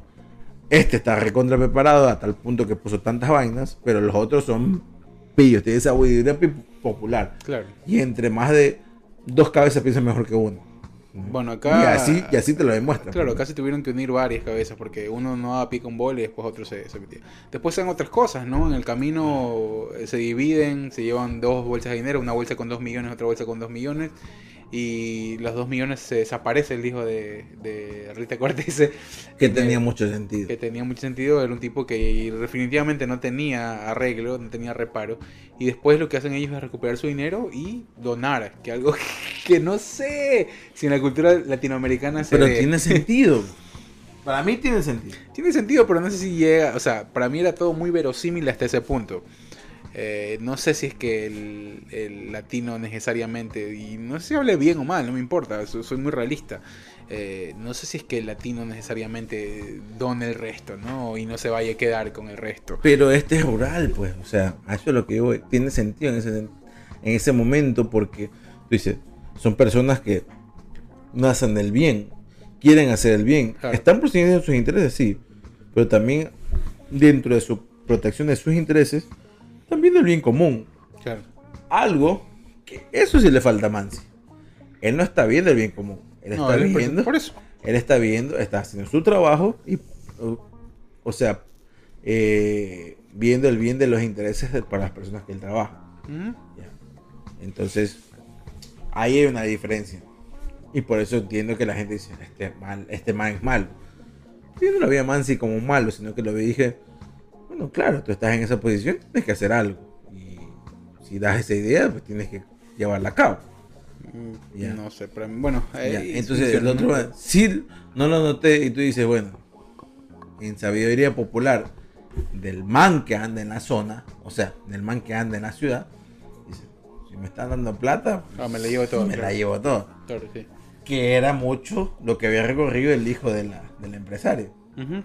Bueno, y que la plata, y el man nunca más, nunca más lo volvieron a ver. nunca ve la- Pero tú ves estos otros tipos que te dicen, no, sé lo que cuesta hacer dinero, sé lo que nos costó recuperar nuestro dinero y el dinero de la gente que está pasando penurias también por esto de Claro. aquí. O sea, hay que donarlo de alguna forma. No podemos quedarnos este dinero porque no sería, no sería justo porque sí, nosotros nos inventamos, nos matamos, nos tiramos todo el trabajo, ¿verdad? Pero las otras personas desconocían que ese dinero estaba ahí. Claro. O sea, eso no lo dicen, pero son cuestiones que te van quedando en la cabeza y tú dices, y tiene, tiene sentido que lo hagan. Sí, sí, la verdad es que, como te digo, ¿no? No me hubiera molestado que quizás hubiera terminado de otra forma, pero bueno, la verdad es que deciden darle el final, fe- el final feliz, entre comillas, porque bueno, ellos no, no es que cambian sus vidas, las vidas de ellos siguen siendo las mismas, simplemente con un nuevo Pero es que proyecto. los tipos no querían cambiar Claro, la vida. Querían tener algo para... O sea, hasta el punto de que la empresa la querían seguir manteniendo ahí. Sí, sí, sí, porque fuera otro, dicen, no, aquí no, vamos a la capital. o a otro lado. era, era pero- netamente para darle vida a ese pueblo que pueblo era fantasma. fantasma, hijo de puta, o sea, la, verdad. la verdad es que verdad. ahí en ese sentido, por eso te digo, sí, sí tiene sentido, o sea, no es una, no es una solución rebuscada. Claro, respeta, respeta mucho el, también cómo, o sea, cómo arranca y todo, el argumento principal del, del, del, del- del film. Y está, está buena. Incluso la demencia de Mansi en su momento por, por decir, bueno, ¿qué pasa con esta puta alarma? Recontrato a la gente que contraté para que me pongan el sistema de, de alarma. Hasta ese, ese punto de demencia está muy bien justificado en la historia. Claro, más se siente traicionado, comienza a ver, a ver gente culpable donde no la había, ¿no? Comienza casi a, casi a matar al, casi lo mata al tipo que le había instalado el sistema de alarmas y todo eso ahí. Eh, me acuerdo, me acuerdo, sí. Claro, es descabellado, porque está. Y ahí es donde yo te digo, cuando yo dije, pero bueno, por último esta plata no es man. Y ahí fue donde digo, pero claro, el man trabaja para otras personas. Y esa plata está Eso no se responsabilidad sabe, de él. ¿no? Eso no se sabe porque ya te deja claro de que, por ejemplo, en la mitad, cuando en el primer día que se mete infiltrado el chino Darín, te deja claro de que ya había muerto el gerente del banco. No sé si es que tiene alguien más. Sí, pero a eso es lo que yo voy, pero es que. Ya, había muerto y que Una era, cosa- que era el negocio directo, Ey, una directo cosa es el gerente, otra cosa es el dueño del banco. Pero eso no, eso, o sea, eso no te lo deja claro. No te lo deja claro, obviamente, pero obviamente tú dices, esta persona está trabajando para gente importante. No sé, para mí, para mí sí el man tenía gran, gran responsabilidad en eso. Pero bueno, No, yo no, estoy, yo no estoy diciendo que no tenga responsabilidad. Hablo de que tú pones los zapatos del man y tú eres contratado del dueño de esto de aquí y de las cabezas de este banco, que no es quizás el gran banco, pero tú dices, bueno, es un banco. no, pero tenías millones de dólares. Ya, igual. tienes millones de dólares, sí, verdad, pero tú no estás dispuesto a perder otros millones de dólares. Cuando la gente más tiene, más quiere.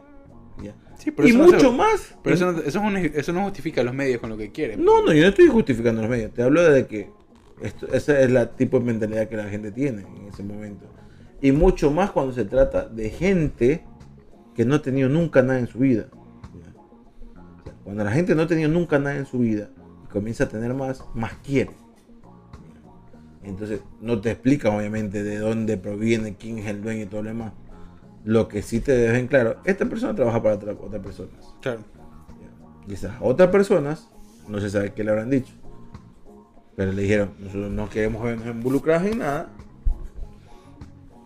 Tú tienes que hacer tu trabajo. Para- para- o sea, para mí sí se, termi- se termina de cerrar ese círculo de manera muy así rápida cuando el man tiene esa charla por teléfono de, de que asesinaron al gerente del... que se murió el gerente del banco. Obvio, y tampoco es que lo iba a hacer de gratis. pues, tampoco, o sea. No, no, no, por eso te digo, claro, o sea, a eso, a eso voy, a eso voy. Me o sea, iba a llevar su- Inclusive, no sé, pues no te va a empezar... Pero nunca, a lo que yo voy es que nunca tú lo ves al tipo.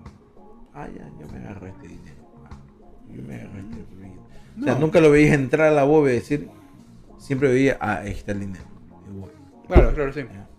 Claro. ¿Entiendes? O sea, porque para, otro, para otra persona muy fácil es. No, tampoco, tampoco se da mala vida el tipo. me agarro una fa- me, me agarro una fajita. No, ves muy poco del personaje. Tenía un Eso buen también- carro, tenía un buen carro. Tenía un buen buena carro, oficina. buena oficina y todo lo demás. Pero es algo típico de un abogado, pues, ¿no? Un abogado con cierto nombre. ¿no? No, no, no, no ves nada descabellado tampoco. o sea. Claro, no es en Ecuador pasa igual. En Ecuador pasa igual. Ves a una persona con un cierto estatus. Tenía mucho, o sea, claro, bueno, en parte medio, o sea, sí, era medio, medio lujos, pero despacio, o sea, tampoco es que era tanto. Claro, o sea, tampoco es que vivía él en una mansión y que su oficina estaba en un condominio, ¿no? Y era el peor. Tampoco, o sea. Claro. O sea, Bueno. por eso te digo, llegué a un momento a pensar, bueno, el man tampoco es el malo, porque tampoco es que se está agarra- agarrando el dinero. Ha retenido el dinero, lo más probable es porque está cuidando los intereses de las personas para las cuales él trabaja. Pero es un, hay un acto delictivo ahí, o sea, para mí sí es el malo. Sí es un villano. es un villano de la historia. Hablo que el villano de la historia tiene una justificación para ser villano. Sí, y eso no- es lo bueno de la historia. Ah, bueno, claro, bueno, no es claro, como lo de Thanos villano. con en Marvel, ¿ya? ¿Me entiendes? No deja de ser bien. No, no, por acá. Ya. El Thanos en Marvel te pone una situación. ¿no? Hay recursos limitados y hay gente que se sigue sobrepoblando este universo. Hay que limitar la gente para que los recursos limitados no se acaben. Tú dices, hay, un hay una justificación muy grande que tiene mucho sentido, pero en contraste a la realidad que vive el planeta Tierra, tú dices, le podemos buscar otra solución al genocidio a, a diferencia de lo que tú estás proponiendo, que es el genocidio. Y sopesas ahí. No sé, bueno, hay, que- hay que ver. ¿no? Para mí no hay mucho que sopesar en lo que él hace, pero. Pero. Pero es porque te digo, tienes que ponerte los zapatos del man. Pero es que no, o sea, no, sí, me pongo los zapatos del man y lo que el man hizo es un acto delictivo, simplemente. O sea, eso de ahí. Es un acto- Él sabe que no es Yo dinero no creo ni que del es man. Él delictivo, él- yo él- creo que es inmoral en ese momento. Porque el país en ese momento estaba al garete. Por eso, por eso, pero no, pero él sabía que el dinero no era ni del banco, ni de él, ni del gerente. Y el man lo que hizo fue agarrar el dinero del banco Que y no de él. ponerlo ahí. Que no es de él. Ya, Y el man nunca te, tú nunca ves con las personas que él habla, pero el man nunca tú lo ves agarrando el dinero de ahí. Eso es lo que yo me digo. O sea, eso es lo que yo digo. O sea, ok. Tú no, nunca o sea, ves no me das tu dinero, pero te lo escondo. Porque tú no sabes lo que va a pasar. Y, no, pues ya pasó. Sabes que esta, dejaste a esta gente en la quiebra. Él sabía lo que era la situación del país. ¿Cómo no sabía? No, el país sí, pero la gente de los intereses para la que él trabaja. Pero no, que pero no se, se, supone pues. que él sigue trabajando para esa gente, ¿no? Pero gente que dice, ah, está haciendo cosas malas, pues. O sea, Es que no, no sabes que está haciendo cosas malas, pues. Byron, ¿cómo no vas a saber que son cosas malas si te, te estás llevando el dinero de los ahorros de toda la vida de, la, de otra gente? Yo entiendo que eso es lo malo. Eso es malo, obvio. Yo entiendo que eso es lo malo. Lo que tú no ves es que esa gente se esté gastando. Él sabía que, cuál era el origen todo de ese dinero. eso sabía. Ya, entonces eso está bien. mal. Y eso está bien. Y esto es, es verdad, está mal. Ya, Lo eso que- es suficiente. No es suficiente porque tú dices, tú no ves al tipo Ok, gastándose no me- la plata o que lleguen gente Ok. a decir, llévense el billete ese ahí, que, que- eso es de la gente ahí, no importa Ok, esa gente. ok, entonces yo llego y tú me dices, bacán, ¿sabes qué? Tenme, tenme, tenme- yo sé que tú tienes una caja aquí fuerte. Necesito, necesito, que, me, necesito que me tengas estos mil dólares. Yo mañana te digo, ok, yo te los tengo. No, pero se me no, perdieron. es- te los es- escondo, no me los gasto, pero, se me- pero te los no, escondo. es distinto. tú Es no, lo estás- mismo. no, no es lo mismo. Es lo mismo. No es lo mismo, porque si tú estás, tú estás diciendo de que tú tienes un billete y que yo te lo esconda, eso es distinto. A lo que yo te estoy diciendo es una situación que influye directamente a Por tu eso. negocio, ¿no? Por que eso. es el ser banquero. Él no es banquero, él es abogado. A lo que yo voy, él presta servicios para su Por eso, pero él, tu- él Ya. cobró ya su, su servicio de abogacía. Pero me imagino que tú no quieres soltar pues el, el Pero, es- cliente, pero pues. no, por no soltar Ya. estás cagando a millones yo de gente. yo estoy atando cabos que te los van dejando. No, Pero- es, que eso, eso- no es que esos te lo están diciendo. Yo estoy atando cabos. No, lo que está claro es que el man por no soltar el yo no dinero estoy, está cagando a todo el yo mundo. no estoy diciendo, yo no estoy diciendo que esté bien. Yo lo que me estoy poniendo es en los zapatos de Mansi. Yo soy el abogado o el lo que sea y trabajo para los dueños de este banco. Y el dueño de este banco me dice, hazte esto, loco, porque no sabemos qué va a pasar. Y es donde yo No, es le- que sí sabían lo que iba a pasar. No, no, no sabe. Los gerentes, el gerente del banco sabía que se iba a venir el corralito y por eso hizo, hizo todo el la Sí, de pero dólares. no sabemos qué va a pasar después de Corralito. A eso es lo que vamos. No, pero es que ya hay un delito, sabiendo cosas que la gente, depo- que los depositantes no sabían y agarras ese dinero, eso ya es un delito. Yo no te estoy diciendo que no, Claro, pero eso en ya ese es- momento no era el delito eso de ahí. El delito era, el delito era todo lo que estaba haciendo el gobierno. Por eso, Ya, pero este, pero- siendo parte de igual, ¿no? Pero tú, siendo parte del, del sistema bancario, siendo un banquero, sí, yo no voy a perder. O sea, cago, cago a la otra gente con tal de no perder. No. No, igual sigue un delito. No. No, no estás haciendo un delito. Lo que voy a hacer Es la plata de ellos. ¿Qué, qué el está gobierno, diciendo? A ver, espera, espera, el gobierno está diciendo, hay que Es vamos a- dinero de ellos. el Son gobierno- ellos son los depositantes, el no es gobierno dinero. está diciendo, vamos a retener los- el, el dinero, Ya. ¿verdad? Y lo que estás haciendo tú, voy a sacar la mayor cantidad de dinero posible porque el resto lo va a retener el gobierno. Pero no Ya. es dinero tuyo. Yo sé, obviamente no es dinero tuyo. El dinero delito. tuyo es los intereses que produzca ese dinero. Por eso. Pero no te llevaste no- los intereses, te llevaste todo el capital. Pero tú no sabes, después de todo el pedorrero que se alma ahí, qué dinero vas a contar para que hacer intereses para poder subsistir con entonces, tu mismo negocio. entonces por eso cagas a los Ya. otros. y lo mismo pasó en Ecuador. Pero no está bien. Yo no estoy diciendo que esté bien. O sea, yo no le veo ninguna justificación a eso. Yo no ¿verdad? estoy diciendo que esté bien. Yo te estoy diciendo que. Es como que digas que el notario Cabrera era un tipo que tenía el dinero ahí No ya. es lo mismo. Es lo el mismo. notario- no es Es lo mismo, porque él era prestamista, es lo mismo. No es lo mismo, porque es que los bancos no, no solamente viven de los prestamistas. ¿Cuál es el argumento? ¿Cuál es el argumento? ¿Cuál es el argumento de, de el tipo para, para convencer al personaje de Ricardo Darín? Ten- déjame el dinero aquí que te van a aprobar un préstamo. Y entonces el man, El porque tipo no sabía sabía. que le- Ahí ¿Cómo? no sabía lo que estaba pasando. Ya sabía si el, No, siguiente día se lo llevan al cajero del banco Pero y la tipo- misma tarde se había llevado todos los dólares. Sí, pero él no sabía, pues, porque el man era un cajero, un simplemente gerente de. O, pero, Él ya cuentas, sabía. No, lo que te das cuenta es que él ya sabía lo que iba eh, lo que dice el, el cajero es que él ya sabía porque la misma dos horas después no, de que pues Hugo, lo que el man, lo que el man, el gerente de cuentas de ese momento, porque es un gerente de cuentas lo que el man hace. él ya sabía lo Ya. que iba a pasar. Yo, él no se Él sabía. No se sobreentiende que iba a pasar. Él ya sabía, porque el cajero del banco después que lo cogen en el pueblo le dice, sí, esa misma tarde mandó y Parra se fue a llevar el dinero porque todos los dólares iban a ser congelados. Él solo lo dice él. Él ya, él, él ya tenía Pero Hugo, conocimiento el gerente de cuentas gana cada vez que haces un dinero. Ingresa un dinero como de esa forma. ¿Sí, o no? Sí, sí, pero Entonces tú dices, si aquí no voy a ganar yo, yo le voy a decir estoy aquí, pues, ¿no? Ahora, si el, pero si el ya tipo, pero si a sabiendas de lo que iba a suceder, él ya sabía. el tipo no sabe, ¿cómo va a Ya saber? pues? sabía, Byron. Ya eso, ya es- eh, eso lo dice el cajero, no lo digo yo, lo dice el cajero. Esa misma tarde, una hora después que hiciste el depósito, mandaron a ver a Parra para que se lleven todos tus dólares. Ya está. Sí, eso lo dice. Porque ya sabían lo del corralito, obviamente. ellos no sabían lo del corralito. Los que sabían lo del corralito eran los, los- los Ya de sabía, arriba. pues. ellos ya sabían. Pero tú sabes que todos la- todos los, todos los días va a una agencia a retirar billetes de tu, de tu, de tu de Él tu ya banco, sabía pues. porque le hace sacar o el dinero. banco, o tú crees que en el banco duermen los dólares que te que no, él ya sabía porque le hace sacar el dinero de la caja fuerte, de la caja, de la Exacto, caja al, al- a la cuenta. Él ya Yo lo único que yo lo único que te digo es que dentro de los zapatos de Mansi Yo no hubiera hecho nada. ya si tú dices por eso pues no estás en ese momento No, no, no, porque Ya. no es dinero mío. eso que hubiera hecho renuncio y me quedo sin trabajo ¿Cómo? No, porque a él le pagaron por una asesoría legal, no, no por ser testaferro de, de ellos. yo no está haciendo testaferro él no está poniendo a ningún nombre nada de él, de él. No Ok, está pero usted, usted está llevando el dinero, él, él está haciéndose Sí. cargo del dinero, por eso.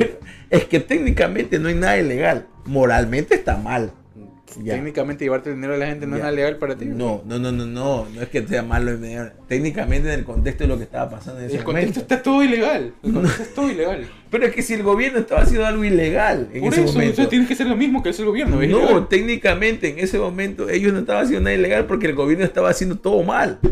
Ya. Ya. ¿Entiendes? Tú tienes un capital dentro de un negocio. Encaletar dinero ajeno no es ilegal. No es- te estoy hablando dentro del contexto de la- del, del El corralito. con- sí, el contexto. Ya. No, no lo dejaron en el banco del gobierno ni en el banco central del gobierno argentino, sino lo encaletaron. Entonces para ti era mejor. Tú, Eso no es ilegal. escúchame, tú como dueño del banco, para ti era mejor entonces no que el gobierno retenga todos los fondos. Tú como dueño del banco no sabes qué va a pasar con tu negocio y que la gente vea qué va a pasar. Eso te- era lo mismo que estaba pasando con los, los manos. No, porque ni, ni, ni, ni, ni Parra ni el otro eran los dueños del banco. Era el uno el gerente y el otro el abogado. nada Pero más. es evidente que Mansi trabajaba para los dueños de ese banco. Ok, ¿Verdad? sí. ¿Verdad? ¿Sí o no? ¿O no? Sí, o sea, Estamos sí. de acuerdo con eso, ¿verdad? Sí, obvio, puede ya. Él estaba trabajando para los dueños del banco. ser. Ok, Que o sea, nunca te los muestran ahí. Porque claro, no tienen que por qué mostrártelo.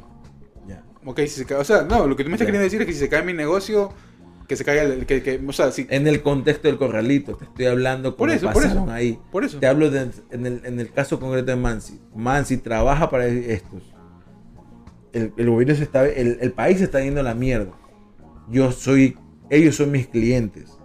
Yo quiero proteger mi trabajo. Ellos me piden esto de aquí, que es moralmente mal. Técnicamente en ese momento no estás haciendo nada ilegal porque el gobierno se está agarrando todo.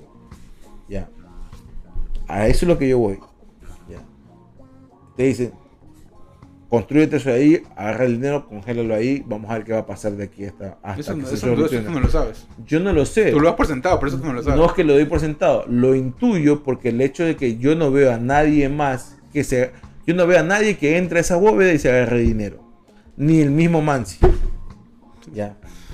Porque si tú lo quieres poner como más malo de la película, dice, ah, Mansi llega cada 15 días y se agarra un fajo de billetes. Bueno, eso no te deja ver la película tampoco, ¿no? Exacto, no te lo muestra. Pero era más fácil para acentuar más el papel de villano de, de Parra.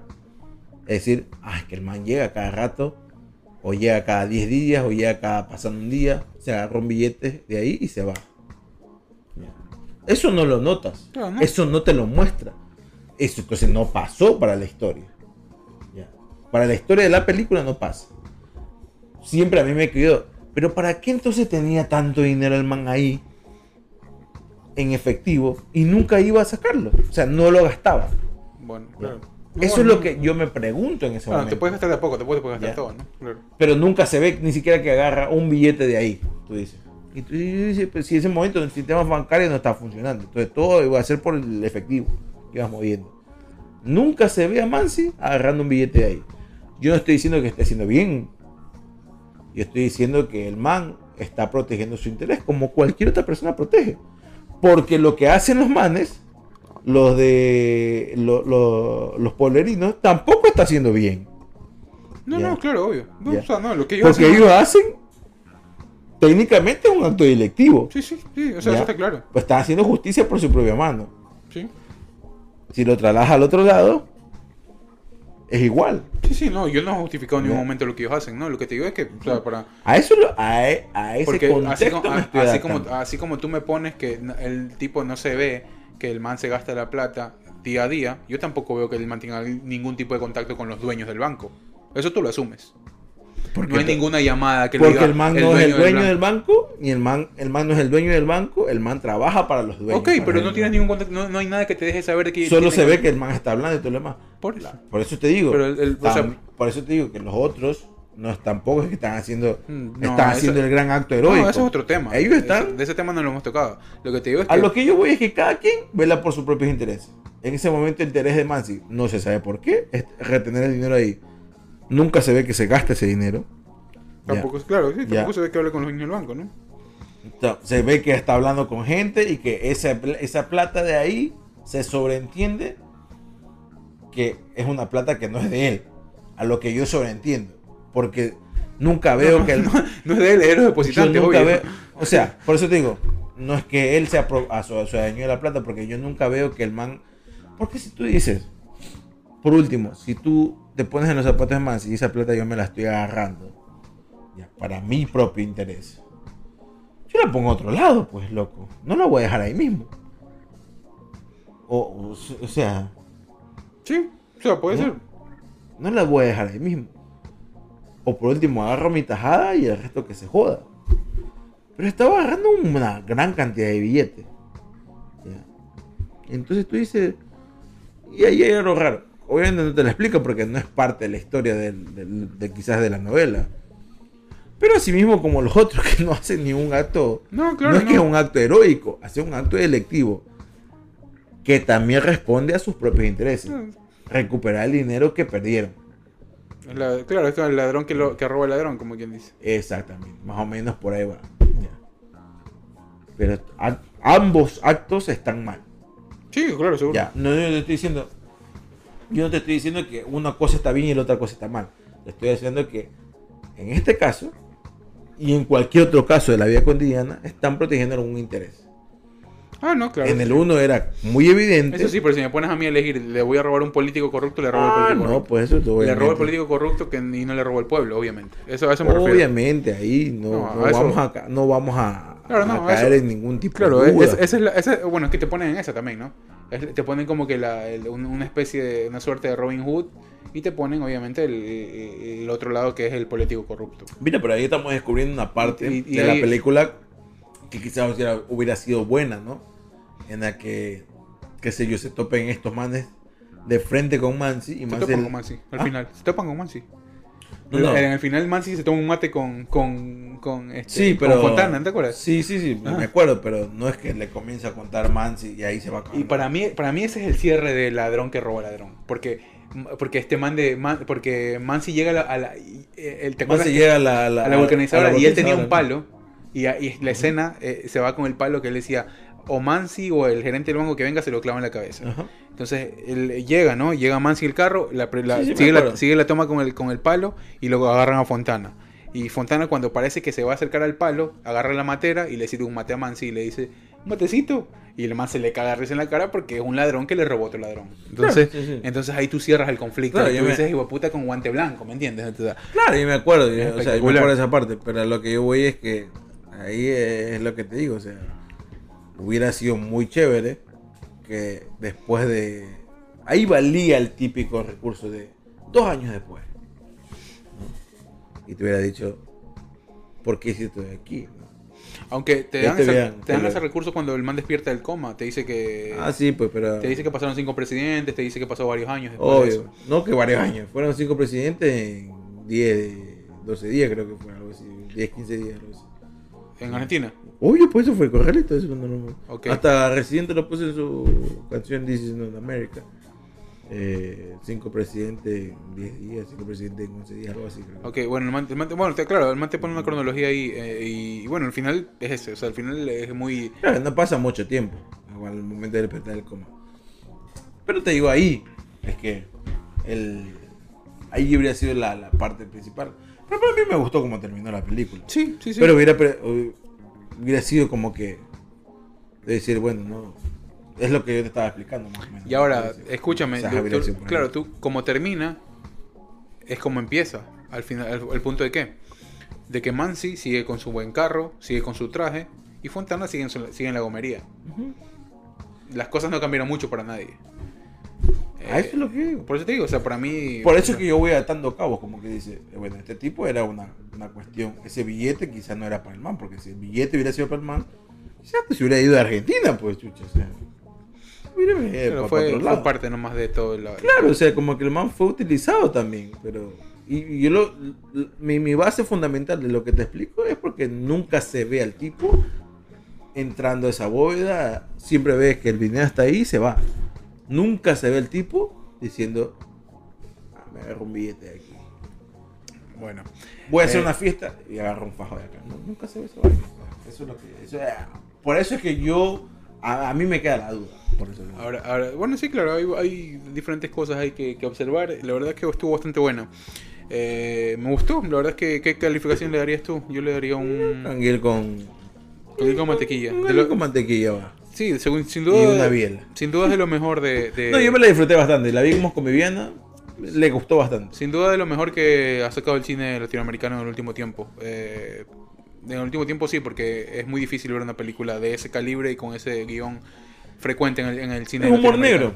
Es humor negro. Eh, te, te recomiendo que te veas El Ángel. O que te, que- ya me vi el ángel. Ya me vi el ángel.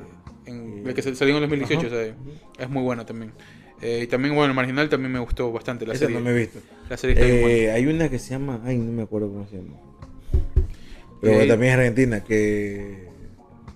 Es como que. Los tipos. Son como hackers, algo así, no me acuerdo cómo se llama. Oh, ok.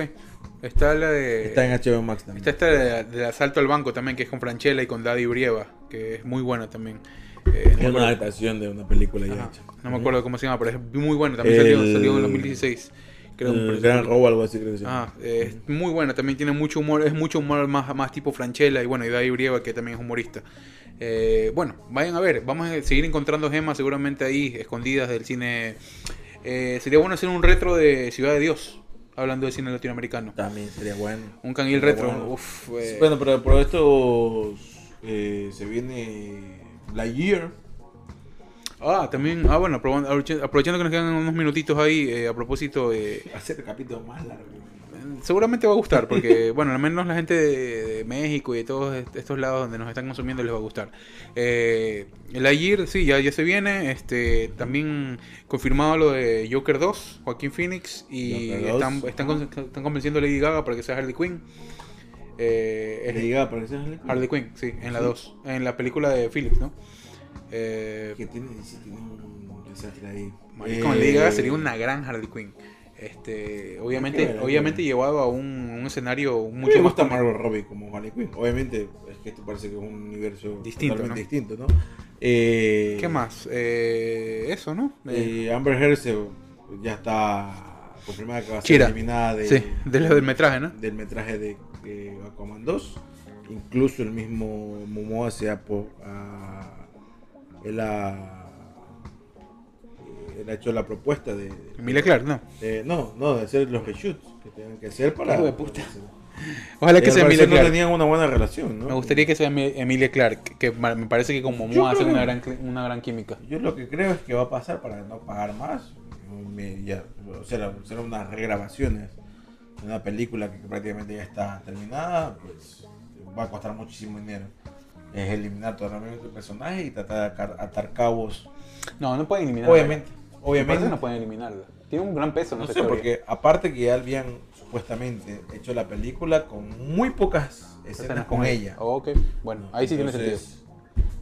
Eh, eh, o sea, viendo eh, a futuro de lo que iba a poder pasar con Amber Heard. Ok. Y esto me deja mucho de pensar de la industria del cine a respecto a una persona que ni siquiera está determinada si es culpable o no. Pero ahí está. Bueno. Que está pasando, ¿no? A ver qué pasa. Bueno, muchas gracias por eh, todo. Ha sido un nuevo capítulo de Canguil. Vamos a seguir planeando algunas cosas para ustedes. Eh, a ver qué hacemos, ¿no? Hay algunos personajes ahí. A ver si hacemos algo de nuevo con Miguel Rosero, que está andando por Colombia en estos días. Está filmando algo por allá.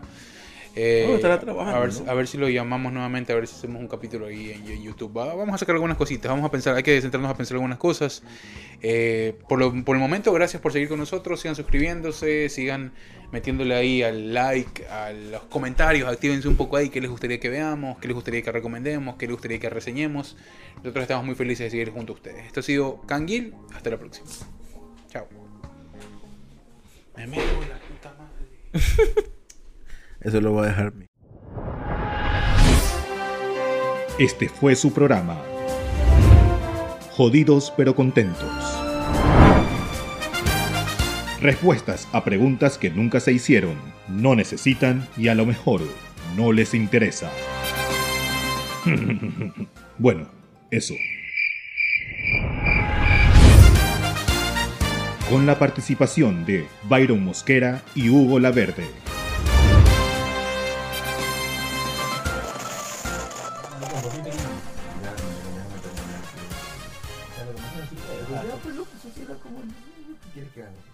A ver qué tiro que dice la gente ya.